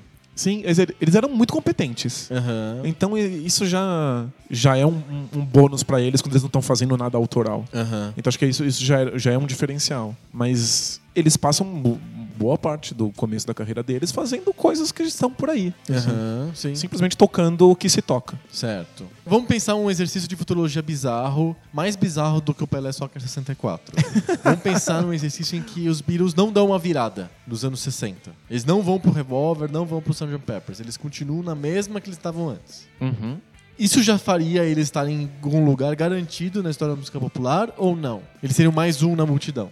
Eles seriam mais um na multidão das melhores bandas que já, já existiram. Entendi. O Help é o supra-sumo daquele tipo de música que é feita. Sei. Sabe, mesmo que eles não tivessem dado a guinada, tivessem feito aquilo que se fazia, eles ainda teriam o grande exemplar daquela música, Aham. que é o Help. Perfeito. Que é maravilhoso. assim, é, O Help é muito bom. É que o que se faz depois disso, é, o experimentalismo dos Beatles para depois disso é fantástico. Aham. Toda a, a- a minha percepção de música, o que eu espero hoje quando eu escuto uma música, é completamente influenciado pelo que eu acho que é o ápice do experimento dos Beatles, que é o Abbey Road. Aham. E aí é, é responsabilidade do Martin, mas é muita responsabilidade do Paul McCartney. Uhum. Juntar uma música na outra. O fato de que as músicas não terminam, elas fazem transição de, de de uma para outra e elas criam um, um todo coeso. Uhum. Eu acho isso fabuloso e procuro álbum conceitual o tempo inteiro nas, na- nas bandas modernas. E isso é sensacional e mudou, mudou a música, mudou o jeito como essas pessoas ouviam. Os Beatles tiveram, tiveram uma sorte, que é quando eles faziam Help muito bem, quando eles faziam aquela música do Help, todo mundo tava ouvindo. Uhum. As menininhas estavam vindo Sim, e eles vão, loucas e tal. eles vão no show e as, as meninas gritam tanto que eles não precisam tocar os instrumentos. E aí eles olham, né? O John olha pro Paul e fala: Olha, não dá pra ouvir nada do retorno. Se eu parar de tocar, elas não vão saber. e isso cria a possibilidade de que eles toquem qualquer coisa. Aham. Tipo, eu não tenho mais por que ficar fazendo a música de sempre. Elas não estão nem ouvindo. Elas só estão gritando. Vamos fazer o que eu bem entender. E aí eles fazem o que eles bem entendem e as pessoas continuam escutando. E não aliena nenhuma parte do público deles? Eles perdem pouca, pouca gente. Tá lá o Abbey Road, aquela coisa bizarra, com as músicas sem transição e aquele álbum conceitual. E estão lá as menininhas gritando com essas músicas nas festas. então eles, eles deram essa sorte de que deles serem tão bons e também bonitinhos, charmosos, engraçadinhos. E já eram famosos. Sim, e estarem usando uma roupa que representava o que, o que se queria daquele momento, e os cabelos compridos. Eles, eles deram a sorte de ser esse fenômeno cultural, porque eles tiveram a possibilidade de colocar as mudanças musicais deles no, no, no- no inconsciente da época. Então acho que é isso que torna os Beatles tão bons. Tipo, eles, eles mudaram a, a maneira como se entendia a música popular ali, porque eles eram fenômenos culturais. Entendi. É, não é só um fenômeno cultural, né? Não, exato. Eles, eles se aproveitaram disso, eles poderiam ser. Eu, eu, eu defendi muito tempo, por muito tempo, e as pessoas riem de mim quando eu falo isso, que o Restart no Brasil Aham. tinha todas as possibilidades de fazer essa transição. De mudar de um fenômeno cultural para um fenômeno artístico. É, porque o. Favor, É muito não, engraçado isso. não me batam, mas o Restart, a bandinha adolescente, Aham. era feito por um monte de, de músicos estudados, pessoas que fizeram conservatório e que gostavam de tocar jazz e, e músicas sofisticadas. E aí, quando acabou a- o, o- o ensino médio, eles queriam ter empregos. Uhum. E eles não nada agradava. Eles falaram assim: ah, a gente podia- ter como emprego tocar música, que nem a gente toca. Mas não dá pra viver tocando jazz, né? Aí eles resolveram tocar o que se tocava nos Estados Unidos. Perfeito. Na época do MySpace, eles tocaram o que era o sucesso no MySpace. E o resultado é essa música Restart, essa coisa que eles chamam de rap rock. Rap que, rock. Que é rock não contestador, o, o famoso rock mela cueca. Aham. E eles foram um sucesso cultural gigantesco no Brasil. As meninas se socavam pra chegar mais perto. Tem a, a história das meninas quebrando vitrine pra entrar numa loja de um shopping que o, que o, o, O cara tava lá. o moleque do Restart não, se escondeu lá, porque as meninas tinham arrancado a roupa dele, ele se escondeu lá, elas quebraram a vitrine e entraram. Era um fenômeno cultural louco. Elas não estavam mais ouvindo, elas estavam só gritando. Se naquele momento o Restart resolvesse misturar rap rock e jazz e fazer coisas experimentais, as pessoas iam não continuar comprando o álbum. Mas não, eles continuaram fazendo exatamente a mesma coisa e uma hora eles encheram o saco disso. E largaram. largaram, parou. Os Beatles estão na história porque eles não encheram o saco e pararam. Eles encheram o saco e fizeram o experimentalismo e, e o que estava na cabeça louca deles. Legal. No começo, o Paul e o John olhavam pro outro e falavam: Vamos agora escrever uma piscina? Vamos escrever um helicóptero? E sim, Eles faziam as fórmulas da época. que era um sucesso garantido e Sucesso ponto. garantido. É que eles faziam a fórmula muito bem. Aham. Mas uma hora eles já tinham o helicóptero e a piscina. Eles tiveram essa, essa sorte de estar num momento cultural muito interessante, num momento de virada, os hippies. E eles foram tão influenciados quanto eles influenciaram. Então tipo, é, é impossível você pensar o momento histórico sem a presença dos Beatles ali. Você não pode falar isso de, de muitos artistas na história da humanidade. né? Eles não são só reflexos do que está acontecendo, eles também são vetores de mudança. É. né? Eles são bons reflexos porque eles leem muito bom- bem o tempo e traduzem isso na música, mas eles também causam a mudança através dessa música. Uhum. né? Então viram um. É que é- foi uma época muito engraçada. Se você pensar bem, esse meados dos anos 60, indo pro 70, a contracultura tava tão forte que ela começou a en- entranhar na cultura pop mesmo, no que tava mais É. comum, e não tinha mais uma cultura pop que não tinha, eh, não tinha essa ligação com a contracultura. Um exemplo que eu gosto muito de dar com relação a esse- essa fase estranha, curiosa da cultura ocidental, é uma, é um filme do Blake Edwards. O Blake Edwards é o diretor da Pantera Cor-de-Rosa. E ele tem um filme que a gente assiste na sessão da tarde e que a gente dá risada e acha super idiota, bobo, tolo, que chama Um Convidado Bem Trapalhão. Que, na verdade, o nome do filme chama The Party e ele é um filme completamente experimental porque ele é um filme sem roteiro. Eles deram um papel pro Peter Sellers, ele faz o papel de um indiano que entra por acidente numa festa. Ele não era. Ele era pra ser demitido e não pra ser é, colocado na lista de convidados. E aí, todas as situações do filme são improvisadas. todas. Eu não sabia, eu adoro esse filme e eu não sabia que era de improviso. O filme é de improviso, então ele é um filme muito, muito experimental dentro de um arcabouço de comédia boba de sessão da tarde. Podia ser um filme do Jerry Lewis, que era o que se fazia de comédia nos anos 50, mas na verdade ele foi transformado para um filme experimental típico dos anos 60. E, e é muito engraçado porque ele acontece numa festa. Então ele, ele é um filme de set único, né? Só tem aquele cenário. O Peter Sellers pode improvisar o que ele quiser. As outras pessoas não sabiam o que ele ia fazer, tinham que improvisar junto. Mal tinha uma história. Era mais importante a- a- aquela, aquela sensação das pessoas estarem lá juntas fazendo o filme do que um roteiro pré-determinado. Então ele é muito típico da época, dentro de um contexto de, de comédia. Comédia de simples de Hollywood, assim, não tinha, não era um filme alternativo, é um- foi um filme comercial al- extre- extremamente experimental. É, são- é- é os Beatles, né? Aham. Eles são completamente alternativos e eles são a banda que mais vende no momento. Eles são- Exato. eles, eles são o que há de comercial, né? Sim. Tocando o ruído de trás pra frente. Vou contar um exemplo de outra coisa pra vocês pra todos entenderem quanto que isso estava colado na cultura da época, do final dos anos 60. A Jacqueline Kennedy Onassis, na época ela já era Onassis, eu acho. Ela já tinha casado com o Aristóteles Onassis, né? Ela inaugurou um centro de cultura Kennedy em Nova York. Para a inauguração desse centro de cultura, ela, ela solicitou pro Leonard Bernstein, que é um, um- um regente e compositor muito famoso nos Estados Unidos na época, é, pediu para ele compor alguma coisa para servir de obra inaugural do Centro de Cultura.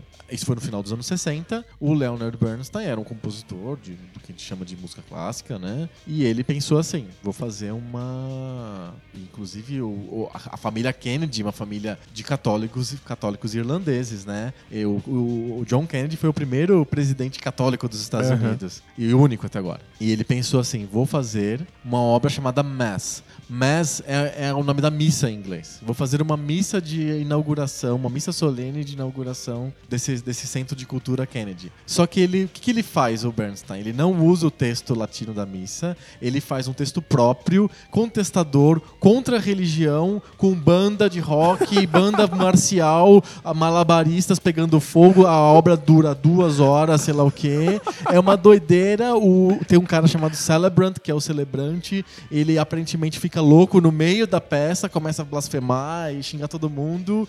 É uma zoeira do começo até o final, é genial, parece teatro de revista, vai pra música sacra, vai pra sinfonia, vai pra Mahler, vai pra o que você quiser. É uma zoeira do começo até o final, chama Missa e foi pra inauguração do Centro de Cultura do Kennedy. Então, tipo, é a cara da contracultura dentro de uma cultura chamada alta cultura, highbrow culture, como os americanos falam, muito influenciado por cu- contracultura, por esse movimento contestatório, é muito engraçado. E, e é quando a contracultura consegue ser eficiente. Sim. Quando ela sai do, do nicho e do fundo do bar. É um problema clássico da contracultura e inclusive da se é que pode se chamar de contrapolítica, mas se prega muito pro, pro, pro, pros próprios, né? A gente prega pra, pra quem tá do Pra nosso lado. é. Prega-se pra convertidos, você fica inútil, né?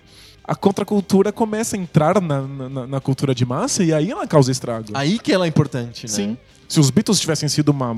tivessem feito exatamente a mesma música, mas eles não fossem comerciais, é, teria sido uma bandinha de nicho. Que poucas pessoas comentam, falam, tal. O impacto é quando você entra na sala das pessoas, né? Exato. E os Beatles entraram em todas as salas. Aham. A música dos Beatles faz sentido pra você? Faz sentido. É, é, obviamente, o exemplo do Bernstein, acho que é, Dedura. Dedura, que a minha, a minha formação como ouvinte de música é uma, uma formação de música clássica, né? Eu escuto desde os 9 anos, então é, eu são 30, quase, quase 30 anos de escutando música clássica praticamente, exclusivamente todos os dias.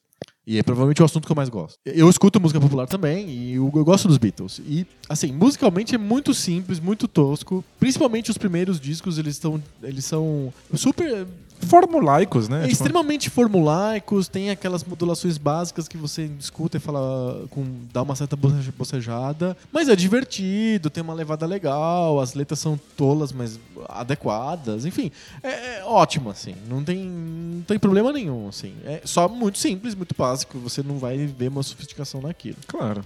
Quando chega mais perto mesmo do, do White Album, é, no Revolver, no, no Abbey Road e tal, percebe-se que existe uma necessidade muito grande de tornar aquela linguagem mais sofisticada, mais hermética, mais interessante e tal. O que eu sinto é que isso acontece meio meio trem descarrilhado, assim. Parece que não existe um- uma reflexão muito grande sobre o, o, o que está sendo feito. Tá sendo assim do tipo, vamos tentar essa porra. Aí vamos tentar essa outra porra aqui. Agora é uma terceira porra que a gente vai tentar, sabe? A sensação que eu tenho é meio essa. Não tem plano. É. É, não tem um projeto. Exato. Então, é experimental, mas é um experimental assim, sem, tipo, sem uma proposição re- concreta já vislumbrada no final. O que é muito difícil de você ver em, em alta cultura, assim. Geralmente existe uma escola X que o cara já bolou e ele vai fazer as obras como. Veja como que é essa escola X. Ele pensa primeiro a escola, depois ele faz as obras dele.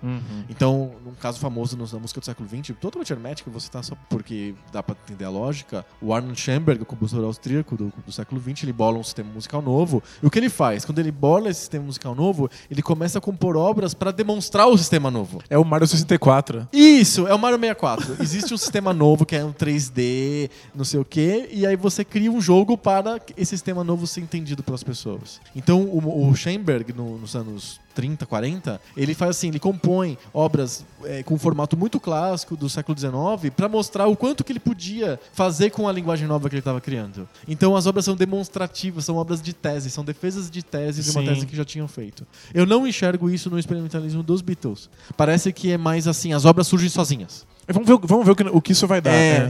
é, não enxergo um projeto. Olha só o que acontece no final. É porque quem tem um projeto nessa brincadeira é o Paul McCartney. Os outros não. É. Tá cada um puxando pra um lado. O John tá tentando fazer o que dá na telha dele. Vamos ver o que acontece. Sim. Aí o Paul tá lá assim: não, pera, calma. Sim. Vamos ver se faz sentido. O Paul ele tem uma formação mais, mais, mais completa mesmo do que os outros da banda. O George Martin ele tem uma formação musical per completa, perfeita. Ele é o produtor. Ele que começa a introduzir um monte de coisas novas dentro, do, é, dentro dos Beatles. Arranjo, arranjos diferentes, principalmente se devem ao, ao George Martin. Ele é o que foi o Rogério Duprá para os tropicalistas no Brasil, sabe? O cara que deu um uma sofisticação e falou: olha o que está sendo feito fora da música popular. Vamos enxergar, olha que coisas interessantes aqui. Olha que, que si- situações interessantes e tal. O George Martin faz isso. Mas eu não consigo enxergar essa tese. Eu, eu enxergo o efeito, mas eu não consigo enxergar a- o cérebro por trás dele. Mas que é extremamente interessante, intrigante, sem dúvida. É bem interessante. É muito legal. Posso contar uma anedota? Pode, deve. Quando o, o Larry B tava saindo, o Paul anunciou que ele tava um saco cheio e queria lançar um álbum próprio com músicos dele que ele ia colocar ali pra tocar o que ele quisesse.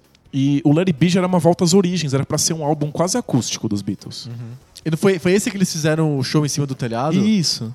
E aí, era uma volta, tipo, o Paul tava pedindo, por favor, pra que eles voltassem a ser uma banda. Porque eles já, que eles já se odiavam era, já. é. é, é, sim, e era impossível eles fazerem um show no telhado do, do Sgt. Peppers ou do White Album. Que, aliás, foi o, o motivo pelo qual o Sgt. Pepper foi gravado. Se a gente não quer fazer show nunca mais, eles não estão ouvindo. Aham. Aí isso liberou eles também pra fazer Sim. coisas mais experimentais. E o Paul queria voltar a ser uma banda e tocar em. em- Em pubs. É, ele- exatamente. Ele queria voltar a ser, a ser adolescente. E eles gravaram esse álbum praticamente acústico com o Larry B. Só que enquanto isso, o Paul ia lançar um álbum próprio com uma banda própria. E os Beatles, que eles já se odiavam, morreram de medo. Se a gente vai lançar essa musiquinha aqui acústica tocada no violãozinho ao vivo, imagina as coisas que o Paul vai conseguir fazer sem a gente enchendo o saco. Ele vai fazer as coisas mais sofisticadas e bizarras, uma música grudando na outra, vai explodir a mente das pessoas e os Beatles vão parecer uma porcaria. Aí eles ligaram pro, pro George Martin e pediram pro George Martin tornar o álbum ma- mais sofisticado. e aí ele fez um Let It Be mais sofisticado, que não tinha nada de acústico. O Paul ficou puto. E quando lançou o próprio álbum, não era nada do que as pessoas imaginavam. Era bobão. Era bobo. Era, e a carreira solo do. Paul foi bobona até o final. Tem uma outra música interessante, mas é, é- é bobo. Eles seriam só músicos competentes em outras bandas, mas eles juntaram tudo, deu sorte e foi esse fenômeno, né? Pois é. O experimentalismo do John, principalmente, exigia que os estúdios dessem conta de coisas que eles não conseguiam fazer em gravações da época. Aham. E eles deram sorte que tinha o George Martin lá. Bolando as coisas. Dava jeitos. Ele criou tecnologias pra aquilo. Sim, Juntou. sim. Fechamos os Beatles? Fechamos. Como é que fala Beatles? É, São os Beatles ou fala que nem falava meu pai, assim, tipo, os Beatles? Você acha que na época do seu pai alguém sabia como falar alguma palavra em inglês que vinha de fora? Eles liam lá no- no- na, na- na capa do CD. Era os The Beatles. Era isso. Eu me lembro que o. Acho que na Mônica, nas tirinhas da Mônica, eles falavam Beatles assim. B-I-T-O-U. Beatles. É o que tinha. Cartinhas? Cartinhas. Cartinhas.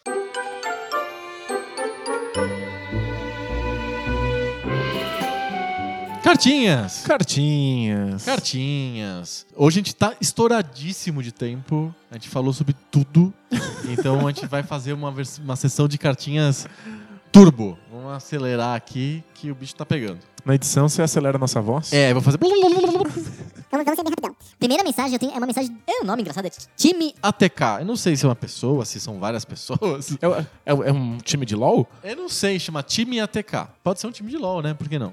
E ele puxa a nossa orelha. Ops. Ele puxa a nossa orelha, dá com a torcida. Ele fala que ele parou de escutar o nosso podcast no Battletoads vs Shenmue. Porque ele, achava, ele achou que na época a gente tava falando sempre dos mesmos jogos. E aí ele foi escutar agora e ele reparou que a gente continua falando dos mesmos jogos ainda. Que ele só achou um pouquinho de diferente quando a gente falou The Witness e muito solto. E que no final das contas a gente fica preso nos mesmos jogos e nas mesmas experiências. Fica aí o soco no estômago. Out. É porque a gente tá tentando falar de um momento histórico específico. É, é pra eu falar de mais jogos recentes? É, não, eu acho que não. Eu acho que ele tá. E aí eu, eu, eu faço meia-culpa, eu também percebo isso no, no nosso próprio podcast. A gente cita como exemplos as mesmas, os mesmos jogos sempre. Então a gente vai falar de jogabilidade, a gente fala do Pelé Soccer, a gente vai falar de como que as marcas famosas e os famosos entram nos jogos, a gente fala do Pelé Soccer. A gente vai falar de futebol, a gente fala do Pelé Soccer. A gente vai falar do Atari, a gente fala do Pelé Soccer. A gente vai falar de como que os jogos se financiam, a gente vai falar do Pelé Soccer, entendeu? O nosso repertório de exemplos acho que ficou meio manjado. Entendi. Que são ótimos exemplos. É, pô, não... E são os exemplos, que, os exemplos que estão mais próximos da nossa, da nossa experiência pessoal. E o Battletoads vs Shenmue era uma piada nossa, uma piada interna Claro. que a gente transformou num episódio. É porque a gente usava ele de exemplo pra muitas coisas, por- justamente por causa da nossa experiência pessoal. Exatamente. E aí a gente Mas levou não, a piada não tem além. problema, a gente vai tentar pensar um pouco isso. Inclusive, o próximo episódio vai ser sobre o Pelé Soccer, vai ser só sobre o Pelé Soccer. E depois a gente já termina eu fazendo uma relação do Pelé Soccer com The Witness. Mas valeu, acho que fica o, o Não, recado. pra impor- gente- Importante. Orelha- orelhas puxadas são Eu bem-vindas. tenho uma teoria também sobre, sobre isso. Como a gente também é um blog que tem uma enciclopédia dos jogos, a gente escreveu, dos 300 jogos, a gente escreveu sobre 60 e poucos jogos. Os jogos que a gente escreveu são os jogos que a gente usa muito como exemplo. Faz sentido. É. Então, tem- esses jogos estão na nossa cabeça. Se a gente parar com o podcast e começar a escrever os posts de novo, a gente ganha a gente- novos exemplos. a gente vai usar novos exemplos. A gente vai parar de falar do Pelé É um cobertor curto. É. A gente cobre as orelhas ou o pé. Exato. Então, a gente vai pensar um pouquinho, mas com- certeza o toque fica, fica na nossa cabeça. Não, legal. Legal? Mais uma cartinha, a cartinha do Vinícius. Ele é o Vinícius Militar do Rio de Janeiro. Saudações. O e-mail dele é curto. Dire- Direto ao ponto. É, só pra citar, ele cita Dungeons and Dragons Shadow of Mistara, que é um beat'em up, que ele acha que não datou. Que não. Lembra de arcade? É os, os ups do Dungeons and Dragons? Tinha, tinha, tinha vários, inclusive. Um monte, monte. Eu me lembro que eu joguei um que era Tower of Doom, coisa desse tipo. Será que eles não dataram? Eles tinham um lance de evoluir, de personagem evoluir, O- mas é os- beat'em up. No final das contas é up. E os pixels são muito bonitinhos. É, assim, a o- animação é muito bem feita. São jogos mais novos, acho que é 97, por aí, esses jogos. E são jogos bons. Hum, Eu acho meio datados, porque beat'em up não tem jeito. Eu teria que testar, é, mas eu acho que a sensibilidade moderna já não dá mais. Não tem mais paciência pra lidar com beat'em ups porque eles são repetitivos demais. Sim. Então, mesmo que seja muito legal, você tá disposto a jogar 42 fases desse, desse mesmo muito legal, idêntico? Sim. É difícil. Mas eu sei, acho que vale a tentativa. Vale a tentativa, Eu sei sim. que um desses, um desses jogos de beat'em up do Dungeons and Dragons saiu em, em versão. Super Nintendo da vida? Não, sa- saiu numa versão agora pra consoles modernos em versão Ah, é? remasterizada, Ah, assim. legal. Assim como eles lançaram o Turtles. Eu sei, sei. E- O Double Dragoneer. uma coisa Isso, assim. saiu um desses aí, talvez ele se, ele se segure, já que eles lançaram de novo. Faz sentido. A gente pode dar uma espiada. E o Vinícius continua dizendo que, sobre política, ele é de direita, mas gosta de escutar a gente. É bom para outros, outros pontos de vista. Fantástico, é isso. É isso. Todos os discursos devem ser ouvidos e defendidos, menos os discursos de ódio, porque eles não permitem outros discursos. Exato. É só O- isso. O, a- o discurso de ódio, ele é, ele é o, fim, o fim da democracia. Ele, ele, ele, é mono, ele é monolítico, ele só aceita uma posição. Então É. não tem debate, não tem diálogo, não tem democracia. Fora os discursos de ódio, Não é um discurso. a, gente, a gente tá aqui pra ouvir todos eles. Todos por- eles. Isso mesmo. É importante pensar nos outros lados. Valeu, Vinícius. E a última cartinha de hoje é a cartinha do Ivo. E ele elogia o podcast, diz que foi muito bom, bacana, legal, mas ele puxa a nossa orelha dizendo que ele discorda que os jogos de PlayStation 1 envelheceram. Ele tem vários jogos que não envelheceram. Vários? Principalmente os 2D, aí ele tá dando o braço a torcer um pouquinho, né? Isso, é, os 2D seguram melhor. Isso. Tem outros O- jogos que ele acha Rayman, Rayman segurou super bem, por exemplo. Lá, lá do lançamento. Ele tem uma dúvida. Ele fala esse negócio do PlayStation e a gente. Ele meio que discorda, mas também concorda, né? A gente falou que os jogos 2D do PlayStation eram o que melhor ficou, melhor permaneceu daquela leva, daquela safra. Porque eles não se apoiam numa questão técnica que Fica envelheceu super rápido. mal. É, exato. Estão pensando mais em gameplay mesmo. Sim. E ele tem uma dúvida que é: será que daqui a 20 anos a gente vai estar falando dos jogos atuais? É um debate bem interessante. Será que a gente vai estar falando daqui a. Em 2026 ou 2036 a gente tá falando de GTA V? Alguns desses jogos eles têm como intenção interna serem superados pelo próximo. O GTA 4 tem a única vontade dele é ser superado pelo 5, que a única vontade é ser superado pelo 6. Certo. Esses a gente vai esquecer no tempo. Gente, em 2036 a gente vai estar falando do GTA 49 e é só isso, os outros vão desaparecer. Tipo FIFA, eles são feitos para ficarem obsoletos. Agora, existem alguns jogos, os Call of Duty, os Battlefields, eles querem ficar obsoletos. O próximo jogo vai, vai tornar a mecânica do, do anterior uma porcaria e faz outro. Mas alguns jogos querem ser experiências eternas. Esses ficam. Esses ficam, a gente vai falar deles no futuro. Sabe o que vai acontecer em 2036? Hum. A gente talvez não vai falar do GTA, mas a gente vai falar do Pelé Soccer. Fechou? Semana que vem a gente volta com mais papo novo. Sobre videogame velho. Valeu! Tchau!